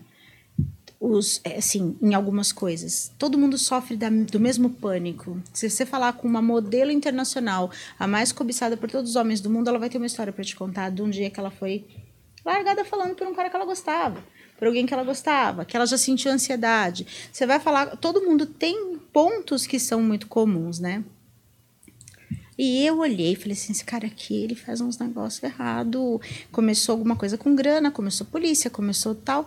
Mas daqui a pouco começou a falar de vida pessoal. E eu vi uma pessoa muito infeliz, uma pessoa muito triste, assim, com a sua vida. E muitas crianças na história. E eu falei assim, o que será que esse cara... E eu fui puxando, puxando. E aí ele começou a conversar e falou que ele tinha cinco filhos, um com cada mulher, que ele era um cara perdidaço, que ele era um infeliz e tal. E o que ele veio perguntar até então nada, porque ele era interceptador de coisa roubada. Sei. E eles tinham um esquema que ia acontecer na sexta, e isso era tipo segunda. E o que ele veio perguntar para as cartas era se ele ia ser preso. Ou se ia dar certo o esquema Hum. da sexta. O que, que você faz? Liga pra polícia? Pega o botão de pânico Você embaixo não da precisa mesa. nem ver e a carta aqui, ó. né? Existe um sacerdócio em cima disso. Se eu fosse reportar tudo aquilo que me dizem, Hum. ia ter um monte de gente aí bem encrencada. Então, aí, botão de pânico foi quando eu comecei a pensar, né? Você podia ter uma luva de boxe com uma, uma molinha assim, algumas coisas assim. E no fim, eu acabei ajudando o cara em algumas coisas que nem era a tal da interceptação. Ele não seria preso e não seria pego, então eu acredito que ele não foi. Mas era um perigo, já pensou se ele é um doido? Pois é. Mas ele voltou lá depois? Nunca. Vai ver, ele foi preso. Vai ver que ele não foi preso nessa, mas foi preso em outra. Nunca mais voltou. Maravilhoso. Uma coisa que é, a gente até conversou uma vez aqui, que quando o, o Senna morreu, a, o Chico Xavier mandou uma mensagem para Adriane Galisteu, né? Falando para ela, ó, fica tranquila, tá tudo bem e tal. E o Diguinho, o Coruja, veio aqui e falou que um dia ele recebeu uma carta de um cara dizendo, avisando para ele que, ó, você, ah, eu recebi uma, uma- tive uma visão aqui que você vai morrer em tal data e tal, e, enfim, muda a sua vida, né, para as coisas melhorarem. E aí, é, até a galera zoa, né? Porque o Diguinho é o cara que a gente sempre aposta que vai morrer, porque a saúde do Diguinho é horrível, tá ligado? É, mas a, ficou na minha cabeça duas coisas. Por exemplo, você teve convivência com, com as pessoas famosas ali, e essas pessoas acabam é, habitando o seu imaginário. Então, eventualmente, você acaba lembrando dessas pessoas. E isso ativa a sua sensibilidade de alguma maneira que você, putz, é, pensei aqui no Celso Portioli agora acabou vindo alguma coisa. E aí, até onde vai a ética de falar ou não falar? Que situação deve ou não avisar, entendeu? Eu sou meio pirracenta com algumas coisas, né? É, eu tenho. Que nem as pessoas vêm me falam assim: ai, o nosso presidente, como é que vai ser? Nunca olhei nas cartas e não vou olhar. Falo só se você me pagar um milhão de dólares, eu olho, porque não quero saber, não quero me envolver com essas coisas. É, sempre tem perguntas do tipo. Eu lembro de uma vez, ah, quem que vai ser o campeão do futebol? Lá deu Palmeiras, fiquei feliz que eu sou palmeirense. Uhum. E deu certo, né? Na, na época, porque sempre a gente tem a sensação de ler e não sabe a real, só vai saber depois, né? Que é bem frustrante. Mas aconteceu há pouco tempo. Eu sou pirracenta porque eu não vejo esse tipo de, de coisa, assim. E tem gente que procura a gente para saber uhum. se a fulana lá, sertaneja com sertanejo, vai voltar, se não sei o quê. E eu fico assim, né? Uhum. Aí, é, eu, recentemente, quando o Silvio Santos foi para o hospital, né? É, primeira coisa, mesmo sendo pirracenta, acho que foi a primeira vez que eu, que eu fui em cima. Por quê? Porque o carinho que eu tenho é uma coisa fora do comum. E aí eu gostei porque deu um 10 de ouros e deu que o 10 de ouros ali estava com muita gente, um 4 de paus, mostrando ele reinserido no seio familiar. Então ali eu tive certeza que nada de mal ia acontecer, né? E eu estava dando aula nesse dia, ou um dia antes, um dia depois, não lembro. E às vezes a gente faz essas dinâmicas com os alunos, mas foi bom, porque no dia seguinte já tinha notícia boa dele, então uhum. foi uma das vezes que eu lembro, mas nunca fui de ficar sondando assim uhum. pessoas famosas, né? Mas acontece, por exemplo, de vir uma, ou uma famosa ou um anônimo mesmo. Você está na sua casa lavando louça e de repente vem Sim. Pedro Paulo de Campinas. sabe assim? Putantê, né, é, tipo, Sei lá, velho. Eu não sei como é que funciona. CEP, endereço ali. Pedro Paulo. Tem, tem umas um coisas assim. Pra gente famosa, eu não me lembro muito, assim. É porque eu sou muito caseirinha, sou muito caipira, né? Então, meu meio social são meus filhos, minhas, minha casa. Um dia eu chego lá, um dia um dia eu vou ficar uma pessoa mais comercial, tal, mas ainda não fiquei. Aliás, gente, é o seguinte, pode ir lá seguidor pro meu Instagram, porque eu tô sendo muito cobrada. Vai lá e dá um like, vai dando dedada em tudo que vocês virem lá. Pode ser a pior coisa do mundo, só para o Instagram me notar. É para lá, né, que tem que falar. Então, eu não sou muito disso, mas o que que acontece? Com pessoas da família, pessoas do... do pessoas que são do... Aí sim, tipo assim, minha irmã não tá bem, manda mensagem. Aí tá lá com uma voz tristinha e tal. Meu pai, isso com pessoas assim, mas uhum. famoso. Ah, acontece às vezes, bastante até. Na live, quando a gente faz a, uma oração forte lá, que é a oração do portal, que eu sinto mensagens para passar para uma pessoa aleatória ali. Eu não sei quem é. Mas eu digo assim, alguém tá passando por isso. E a pessoa fala, era para mim, era para mim. Então, funciona assim. Uhum. É, fala. Quer falar? vamos fazer a dinâmica? Podemos cartas? fazer. Você pode mostrar o baralho pra gente? É, foi o que. Eu não sei, tem mais de um aí, né? Tem, eu trouxe vários, que é pra. Você quer... Só que assim, aquela bolsa, sabe? De, de, de Inspetor bugiganga. Filme de terror. Aí eu vou pegar aqui essa toalhinha que eu trouxe, que foi a primeira Boa. que eu achei lá, pra ficar fofinho. Boa. Pra ficar bonitinho, assim. Mas é cenográfica. Tá? Maravilha. Não tem poder nenhum, né? Nenhum, nada. O que tem poder é essa nota de 100 dólares, que é essa outra toalha aqui. Ah, boa. Brincadeira. Oh, uma vez eu, eu fui fazer intercâmbio e eu dividi o quarto com uma pessoa. E eu cheguei lá e na, me, na minha cadeira do quarto tinha um tapete. Tapetinho, né? E aí eu peguei, porra, esse cara que eu nem conheço, que tô dividindo o quarto, muito folgado, tá usando minha cadeira. Eu peguei o tapete e fiz assim, ó. O cara chegou. O que, você. Que que você você que tocou no meu tapete? Eu falei, toquei, ué, tava na minha cadeira. Você não pode tocar nessa, nesse tapete. Eu falei, por que não? Porque você é infiel, ele era muçulmano. Hum. Então foi um clima muito gostoso dividir o quarto com ele, ele era saudita. Bacana. Muito bacana. Então eu você não toco mais pra em ele, nada. Pois é, na minha cultura você também não tem que pôr toalha na cadeira dos outros, entendeu? Eu toco naquilo que eu quiser e acabou.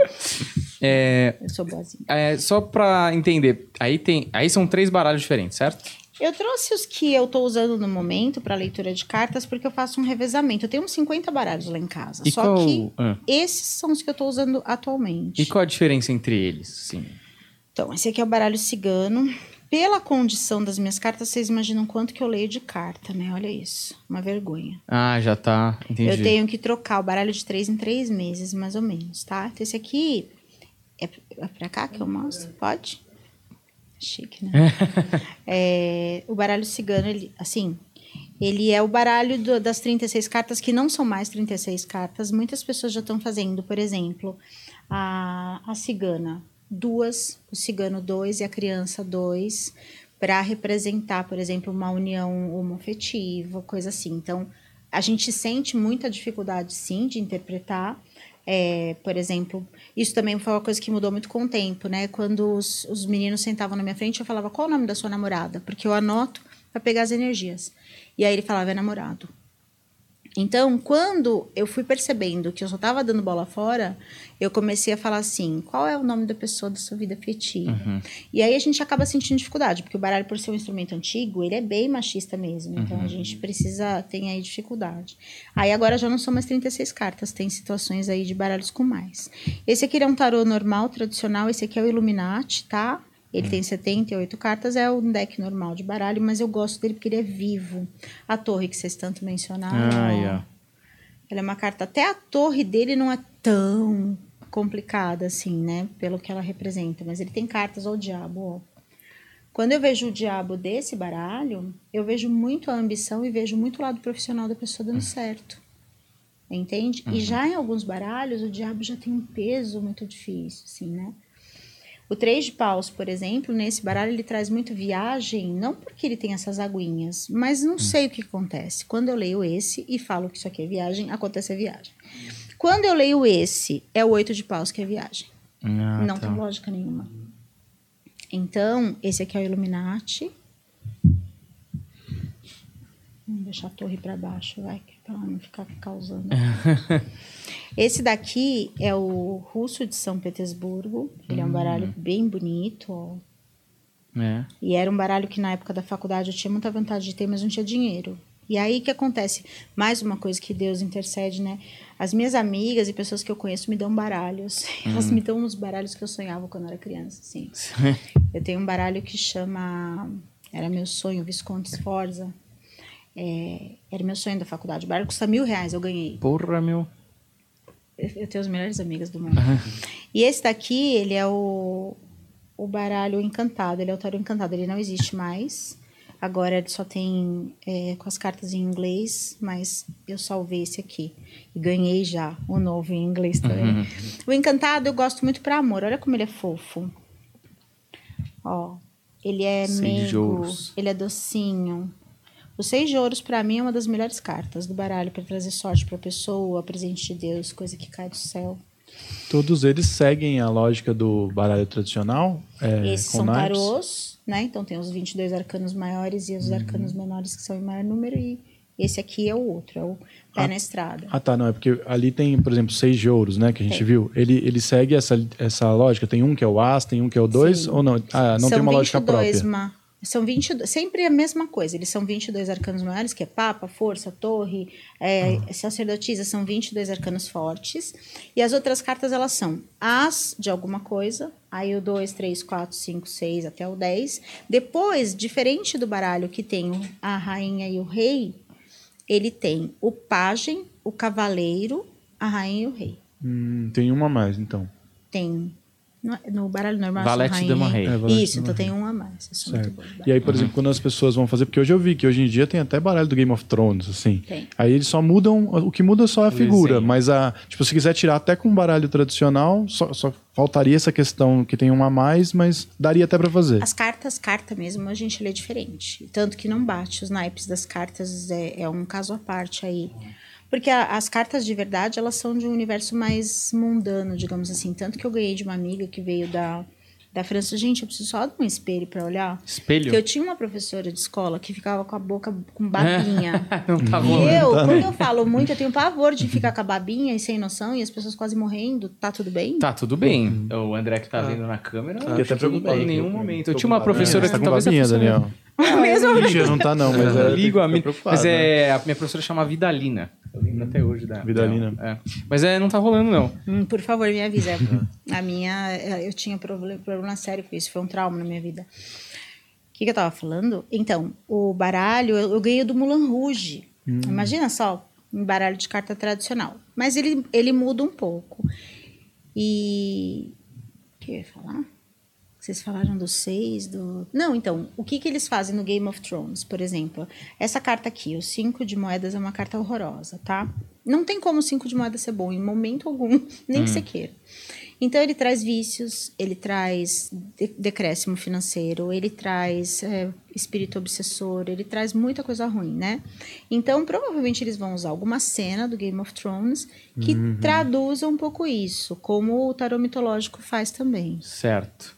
É, uma, duas coisas. Uma, é, você escolhe por algum motivo específico que aquele tarot pode trazer uma, é, uma precisão maior ou não? É só uma pre- preferência pessoal? E o baralho precisa de alguma coisa para ganhar essa energia ou não necessariamente? Tipo, se a gente estivesse falando da Igreja Católica, seria batizado ou teria algum trabalho em cima dele para ele poder corresponder ou não necessariamente? Batizado a gente faz é, com baralho, por exemplo, no meu curso eu a gente faz a consagração. Hum. A consagração vai de você, mas você usar um baralho assim que ele sai da caixa do jeito que ele tá não é legal, né? Você tem que conversar, você tem que traduzir o teu universo, você tem que dar, trazer seu universo para ele e buscar aí uma, uma entrada, uma, uma ligação dele com o seu. Mas a consagração Deixa eu, eu não sei se eu fugi do ponto da tua pergunta. A consagração, ela também é uma blindagem da gente. É por isso que a gente evita usar baralho de outras pessoas, né? Tudo é energia, e tudo isso é um mistério muito grande, assim. Quem, quem for pensar nisso tudo de uma forma racional, vai falar quanta baboseira essa mulher tá falando. Mas não é. Tanto que eu achava baboseira tomar banhos, por exemplo, né? Ah, é porque você tem que tomar banho de não sei o que, banho de não sei o que lá para se limpar da- das pessoas. Quando o volume de pessoas começou a ficar grande, muito grande, eu comecei a conhecer gente que não era o primo do amigo do vizinho, mas era alguém que vinha de outro, de outro estado pra, e tal. E aí eu comecei a perceber que isso estava me deixando mal, aí eu fui obrigada a, a, a me render a isso, né? Mesmo acreditando desde criança, não acreditando, mas vendo isso desde criança, fui obrigada a me render. Então a energia existe sim. Certo. E é só outra coisa, por exemplo, se você o Humberto aparecesse lá na sua casa, você vai tirar as cartas pra ele. Você olha esses baralhos, você Ah, escolhe tá. Você tinha falado algum, da escolha. Você fala, ah, ele tem cara de russo, vou nesse não, aqui. não, não. O que eu faço é assim, eu- é uma escolha da minha energia. Então, nesse momento são esses que são lidos. Daqui, daqui 10 dias, mais ou menos, eu falo, não vou trocar tudo. Uhum. Vou trocar, vou deixar, eu falo, alguns aposentam, né? Esse aqui vai aposentar já já. E alguns, eles ficam na mesa só energizando, porque eles são os próximos. Ah, tá. A gente vai fazendo um rodízio, mas ele fica energizando na mesa. Então, esses são os atuais, independente de ser quem quer que Quem seja. é a pessoa. Mas você joga individualmente esses baralhos, você mistura. Joga primeiro esse para fazer uma Ah, abertura. entendi. Depois a gente vai para. Na verdade, eu trouxe errado. E, o que estaria no lugar desse é o baralho do Rei Arthur. Ele é roxinho. Eu trouxe errado. Aí vai esse, daí vai pro baralho do Rei Arthur, daí vai para esse. E quando acabar, tem cinco perguntas que a gente faz nesse aqui e depois a gente tira um santo e um salmo num outro baralho. Que a pessoa também deve ficar mega frustrada, né? Porque ela vai em casa e acha que eu vou falar: olha, você pega uma vela preta, amarra, É. cinco pulinhos. Eu falo: olha, reza para Santo Antônio, reza para Santa Rita de Cássia. Certo. E aí a gente tem esse baralho, mas. E aí eu leio todo ele. Então, só aqui que é pergunta. Os outros eu vou falando que aparece. Entendi. Vamos fazer uma planetinha? Vamos, acho E que aí é a gente melhor. fala o Se seguinte- fosse pessoal, ia ser ruim, né? Não, o pessoal é perigoso. É, nunca, então. nunca sabe, né? A gente pode tirar o pessoal do Deco, que não... Podemos não tirar do deck, importa. pessoal.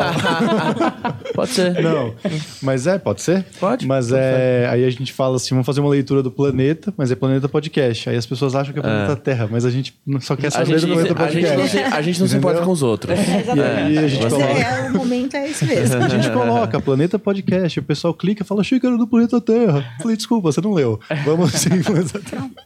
O, é que a Vandinha fez uma previsão pro Planeta Podcast, o Eduardo Sabag fez uma previsão pro Planeta Podcast, e aí a gente tá fazendo isso pra daqui um ano. É, o pessoal do som não tá entendendo nada, né? Mas. Não, é, tá entendendo, tá entendendo. é, o, daqui um ano, sei lá, a gente quer ver essas previsões e, e fazer um react delas e ver quem chegou mais perto. É, quem falou alguma coisa que a gente acha que, sei lá. Ah, né? Eu acho assim, até que nos sirva de motivação, né? Pois é. Se for coisa boa, né? É. Também, se for coisa ruim também pra gente é, Mexer, mudar esse né? destino. Deixa é. eu só contar uma coisa pra vocês. Tirei cinco de ouros aqui que tá me dando aflição. É uma coisa que acontece, o livre-arbítrio, ele muda muito a previsão da gente, tá? Às vezes, vou contar uma história pra vocês também. Aí a moça tava lá com um cara que não era brasileiro e ele tinha um costume muito diferente, né? E aí ele que falou, manifestou por sinal de fumaça que ele queria casar com ela, né? Porque ele não é um cara muito de falar. E aí, o que, que eu disse? Eu disse assim, tudo bem, só que eu faço o seguinte, tá apaixonado, vai casar, mas pelo amor de Deus, não vai cobrar coisas dele, porque ele é um ariano, ele tem uma outra, um outro posicionamento, uma outra cultura, e se você cobrar, as coisas vão por água abaixo. O que ela fez? Tomou duas garrafas de vinho e escreveu um e-mail com três páginas para dizendo: Você não me mostra para sua família. Você não me mostra pra sua família, você não me mostra pra sua mãe, você não sei o que. O cara falou, não me procure nunca mais. Mandou uma frase e ainda foi obrigada a ler em inglês. e aí, o que que eu disse delicadamente pra ela? O baralho, ele não errou. Ele avisou você. Você fez o que você bem entendeu. Então, assim, o baralho só esqueceu de avisar que você era meio... Né? Eu acho que poderia ter Ajudado, né? nessa hora, você não me disse. E aí o livre-arbítrio muda muito em termos de tempo. Então, por exemplo, vocês vão fazer sucesso? Vão, mega sucesso. Vai ser quando? Vai ser em novembro, depois do dia 15. Duas coisas que estão estragando a previsão da gente. As babaquices que as pessoas fazem nesse meio tempo e estragam tudo. E o coronavírus também, né? Porque ele acabou com a nossa vida. A gente dá uma previsão e aí é que o negócio não vai e, e demora um pouco. Mas vai, depois vai. Certo. É só pra você ficar à vontade, assim, é, se isso, essa dinâmica faz sentido, né? Você falar, ah, não, isso não faz sentido, tem que ser pra uma pessoa física, não sei o quê. A gente usa Não, o o que deck. eu entendi é que vocês querem ver um futuro da- do que vocês, do trabalho que vocês estão fazendo Isso. agora. Pronto. Isso. Vocês E- querem escolher algum? Você quer escolher, Humberto? Você quer que eu escolha? Você tá inseguro, né? Eu tô- Você eu tá tô com jogando pra medo, mim. meu. Eu Vai quero. que eu Posso, errado. posso escolher? Ih, o. Deco. Ai, hum, André, lá vai o sim, Deco. Vai ele pegar fogo vai. aqui no baralho. Não, que vocês estão. Sim, vamos, vamos ser sinceros. De nós três, quem pratica assim, intuição aqui sou eu. Hum, É. maravilha. Então vai lá, Ele é- o intuitivo. Ele é bem mentiroso. Sou de peixes. Sim. É o, o que tá mais com o pezinho na. na- É, e aqui a gente ele chama de Não, peixes mas fora d'água. Selena, ele Homem fala, ele fala que ele é goleiro também, entendeu? Então ah, assim, entendi. não, Não, dá mas pra... peixes viajam um pouco na É, maneira. sim. Não, não, não. Eu não falo que eu sou. Eu realmente joguei como goleiro.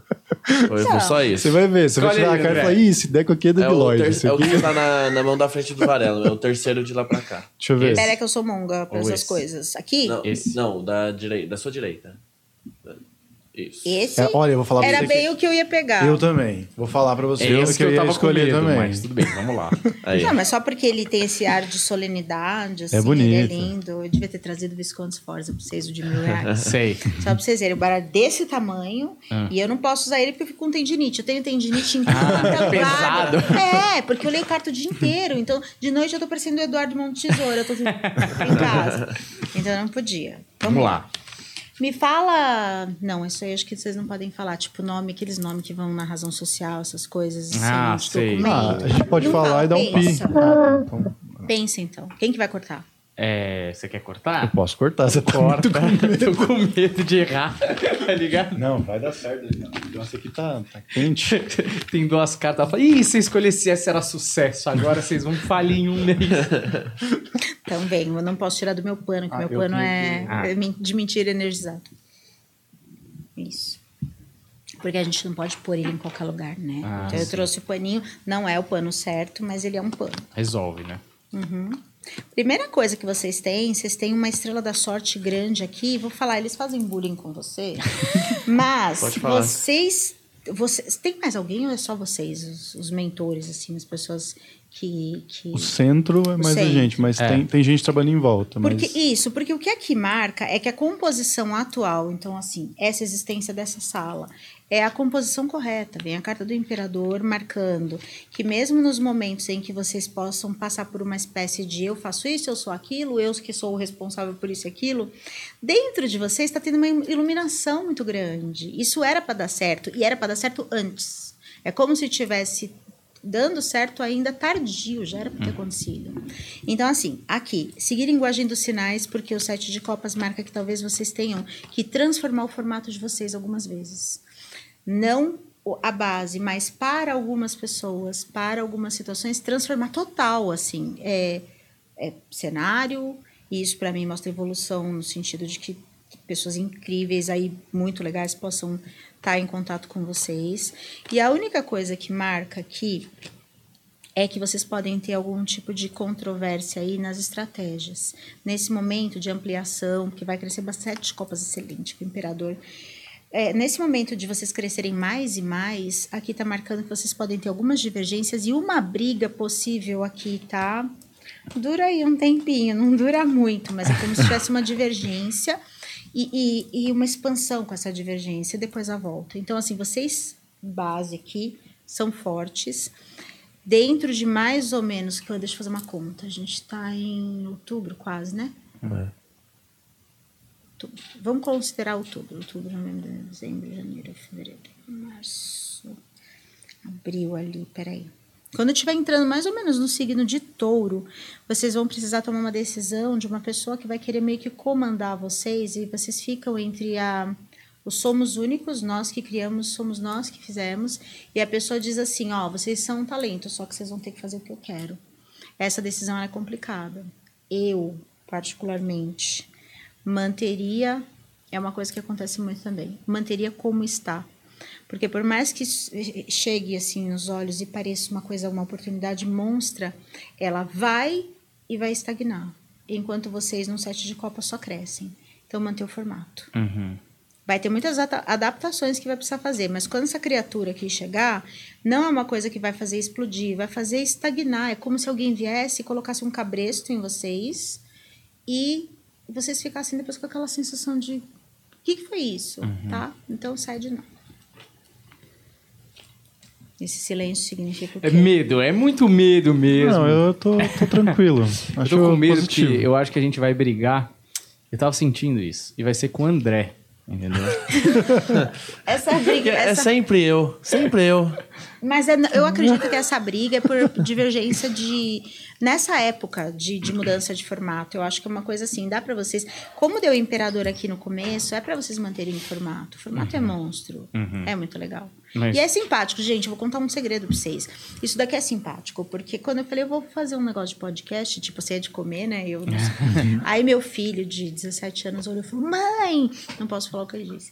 Isso daí, nossa, que legal! Ele olhou, ele amou. Então, assim, é uma coisa que contagia o trabalho de vocês. Uhum. Contagia. E você acha que então vai ter mudança de espaço físico? Muito provável, peraí.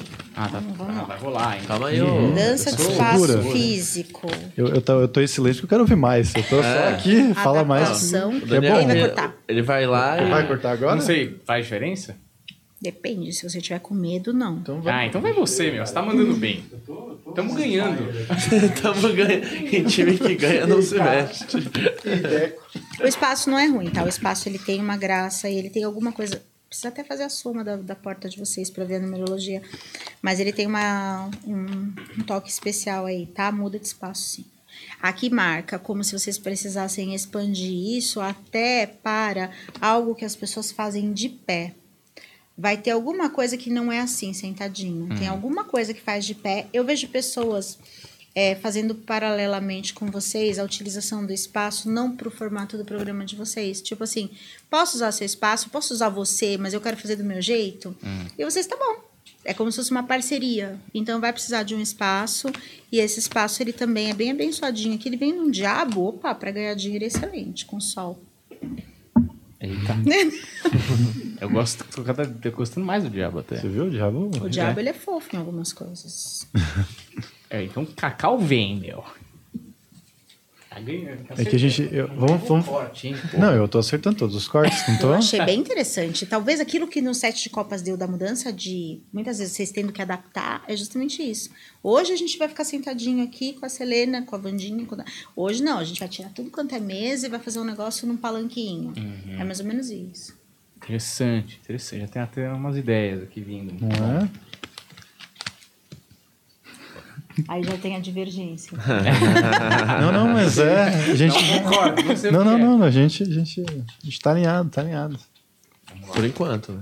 Que, que querem? Deco, não vem causar briga aqui não, Deco. Eu, eu tô aqui por aqui já com você, entendeu? Já achando. O Daniel falou, é com o Deco. Falei, é, tô ligado. Já sabia. Vocês querem saber mais alguma coisa?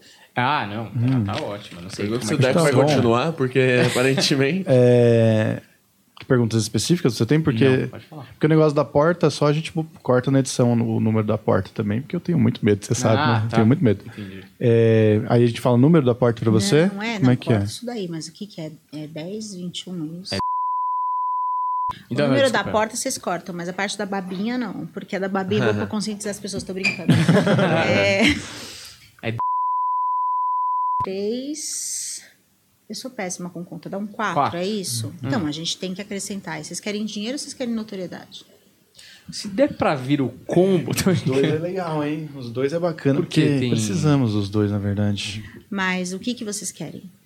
Puxa, eu acho que a gente precisa dos dois. É porque a nossa carreira é meio que os dois, assim, no sentido de, tipo, putz, a gente faz um negócio que é show business, né?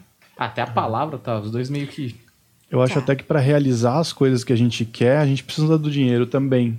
Então não adianta a gente só ter a, a notoriedade e não conseguir o dinheiro para depois realizar as coisas que nos trariam a Entendi. felicidade, Então, entendeu? nós vamos perguntar dos dois jeitos. Eu vou falar o, o 3, que seria o da notoriedade para vocês, e o 8. Tá. E eu vou perguntar para as cartas o que, que nesse momento é requerido.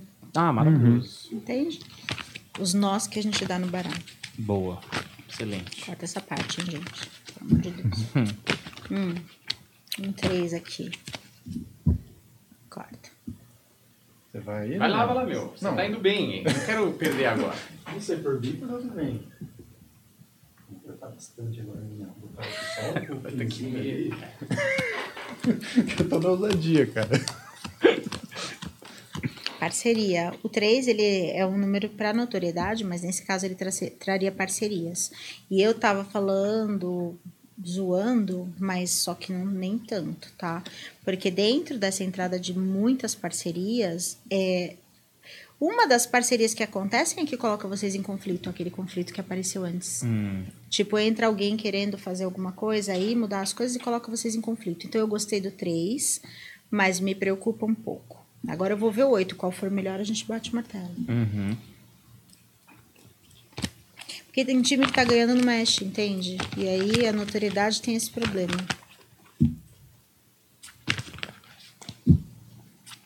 Um 8 aqui.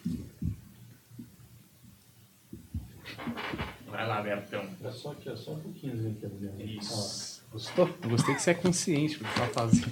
É aqui. Tô, tô. Vamos de 3. Nem precisa finalizar o baralho. Ixi, deu muito ruim. Três. Então, vamos agora racionalizar, que às vezes é bom. É, se a gente tem que, que a notoriedade é mais importante nesse momento, então tem dois sinais aqui. Primeiro, que a parceria de vocês pode estar ameaçada dentro dessa notoriedade, então vamos prestar bastante atenção nisso. E o que eu pensei é o seguinte: talvez dessa notoriedade e desse vucu-vucu em cima de vocês é que vem o dinheiro. Porque o universo é sábio. Então, eu coloco três para trazer a notoriedade. Agora a gente vai ter que fazer a conta para gerar três.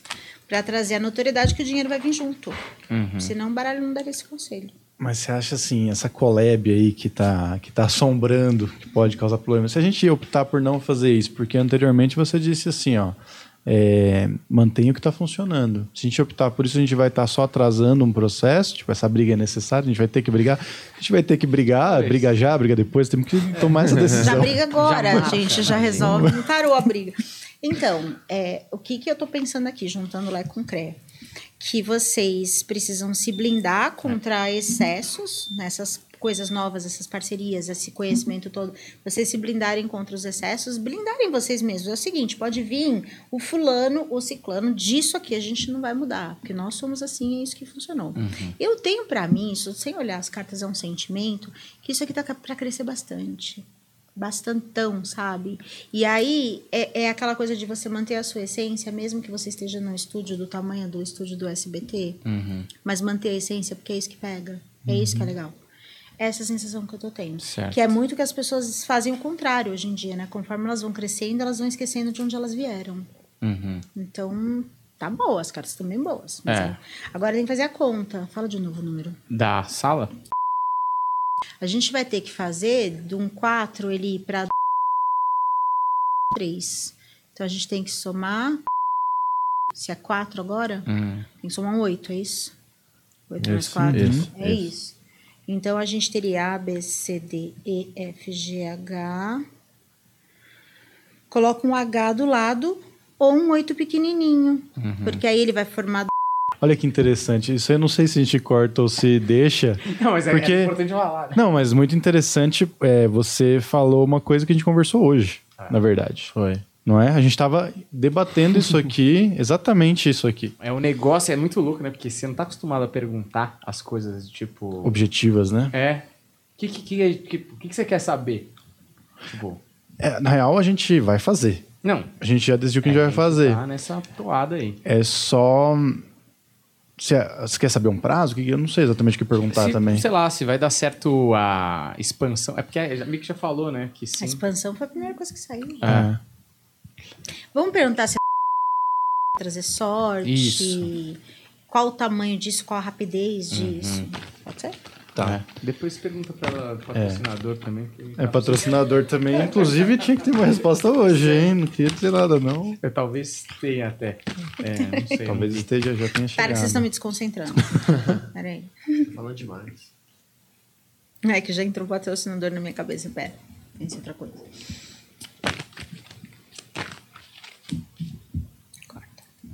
Ah, é você, Beto. Cortador profissional.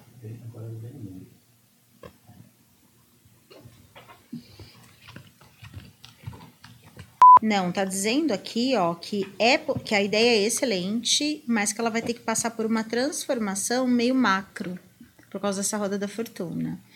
Eu posso até perguntar se é legal de repente ter duas, mas é como se vocês fossem fazer essa alteração, essa alteração fosse dar certo, mas um plano aí no meio ele vai ter que ser, sofrer aí uma uma uma coisa mais contundente. Quando vocês dizem é, é, é dividir o trabalho de vocês o que que. A, a ideia inicial era para outras pessoas. Peço perdão por tantos pis que você tá ouvindo, tá? No, no seu, seu ouvido aí. que Não, então, é porque ele. A gente vai. Algumas coisas vão, não, vão tá, ser tá, cortadas. pelo amor de Deus. Tá, tá. Então, porque aqui, o que que tá pedindo? Tá pedindo para uma mudança dentro da ideia inicial que vocês têm. Se a gente pede, se a gente tem essa transformação, que ela precisa ser contundente, e a ideia de vocês faz o contrário. Hum, fica. É, é como se vocês tivessem que mudar o plano, mas manter o plano. Uhum. Fazer alguma transformação nele. Uhum. Mas, de qualquer forma, tem várias cartas de ouros muito boas. Aqui a gente brinca, vocês brincaram com o patrocinador, né? Mas aqui nesse Diabo com Justiça, é possível que vocês tenham aí umas, uma outra proposta, tá? Uma proposta ali no tempo de, de calor, quando tiver bem calor, uma outra proposta de patrocínio que vocês vão precisar escolher e depois na primavera do ano que vem é acúmulo de patrocínio. Então não seria só uma coisa. Agora na escolha que vocês têm que tomar cuidado aí para final de ano, no calorzão. Né? Tomara que seja de cerveja, né? Porra! E o calor tá aí, né? meu? Não é? Chegou, É, meu. é, Novembro aí é verão, pô. Uhum. Que é o, é o solstício, né? Que é inclusive aniversário. Não, não é Em dezembro. né? É o dezembro, verão. 21 de dezembro. Pois é. Eu acho que, pensando na minha figura, deve ser patrocínio de viseira. Olha, não importa. Se o patrocínio vier com cacau, que é o que a gente tá precisando. É de aqui, viseira, Selena. todo mundo de viseira. fazendo programa. Que a gente é, trabalha muito de graça. E aí a gente tá nessa Mas sabe que não dá sofrência. sorte, né? Trabalhar de graça. Pois é. Por isso que a gente tá tentando mudar essa Aprender a diretriz. dizer não é importante porque abre caminho. Cada vez que eu te dou uma energia e não recebo ela, ah, mas a gente tem que fazer uma coisa para os outros esperando alguma coisa em troca, sim. Pronto, desculpa que eu acabei com, a, com a magia da história.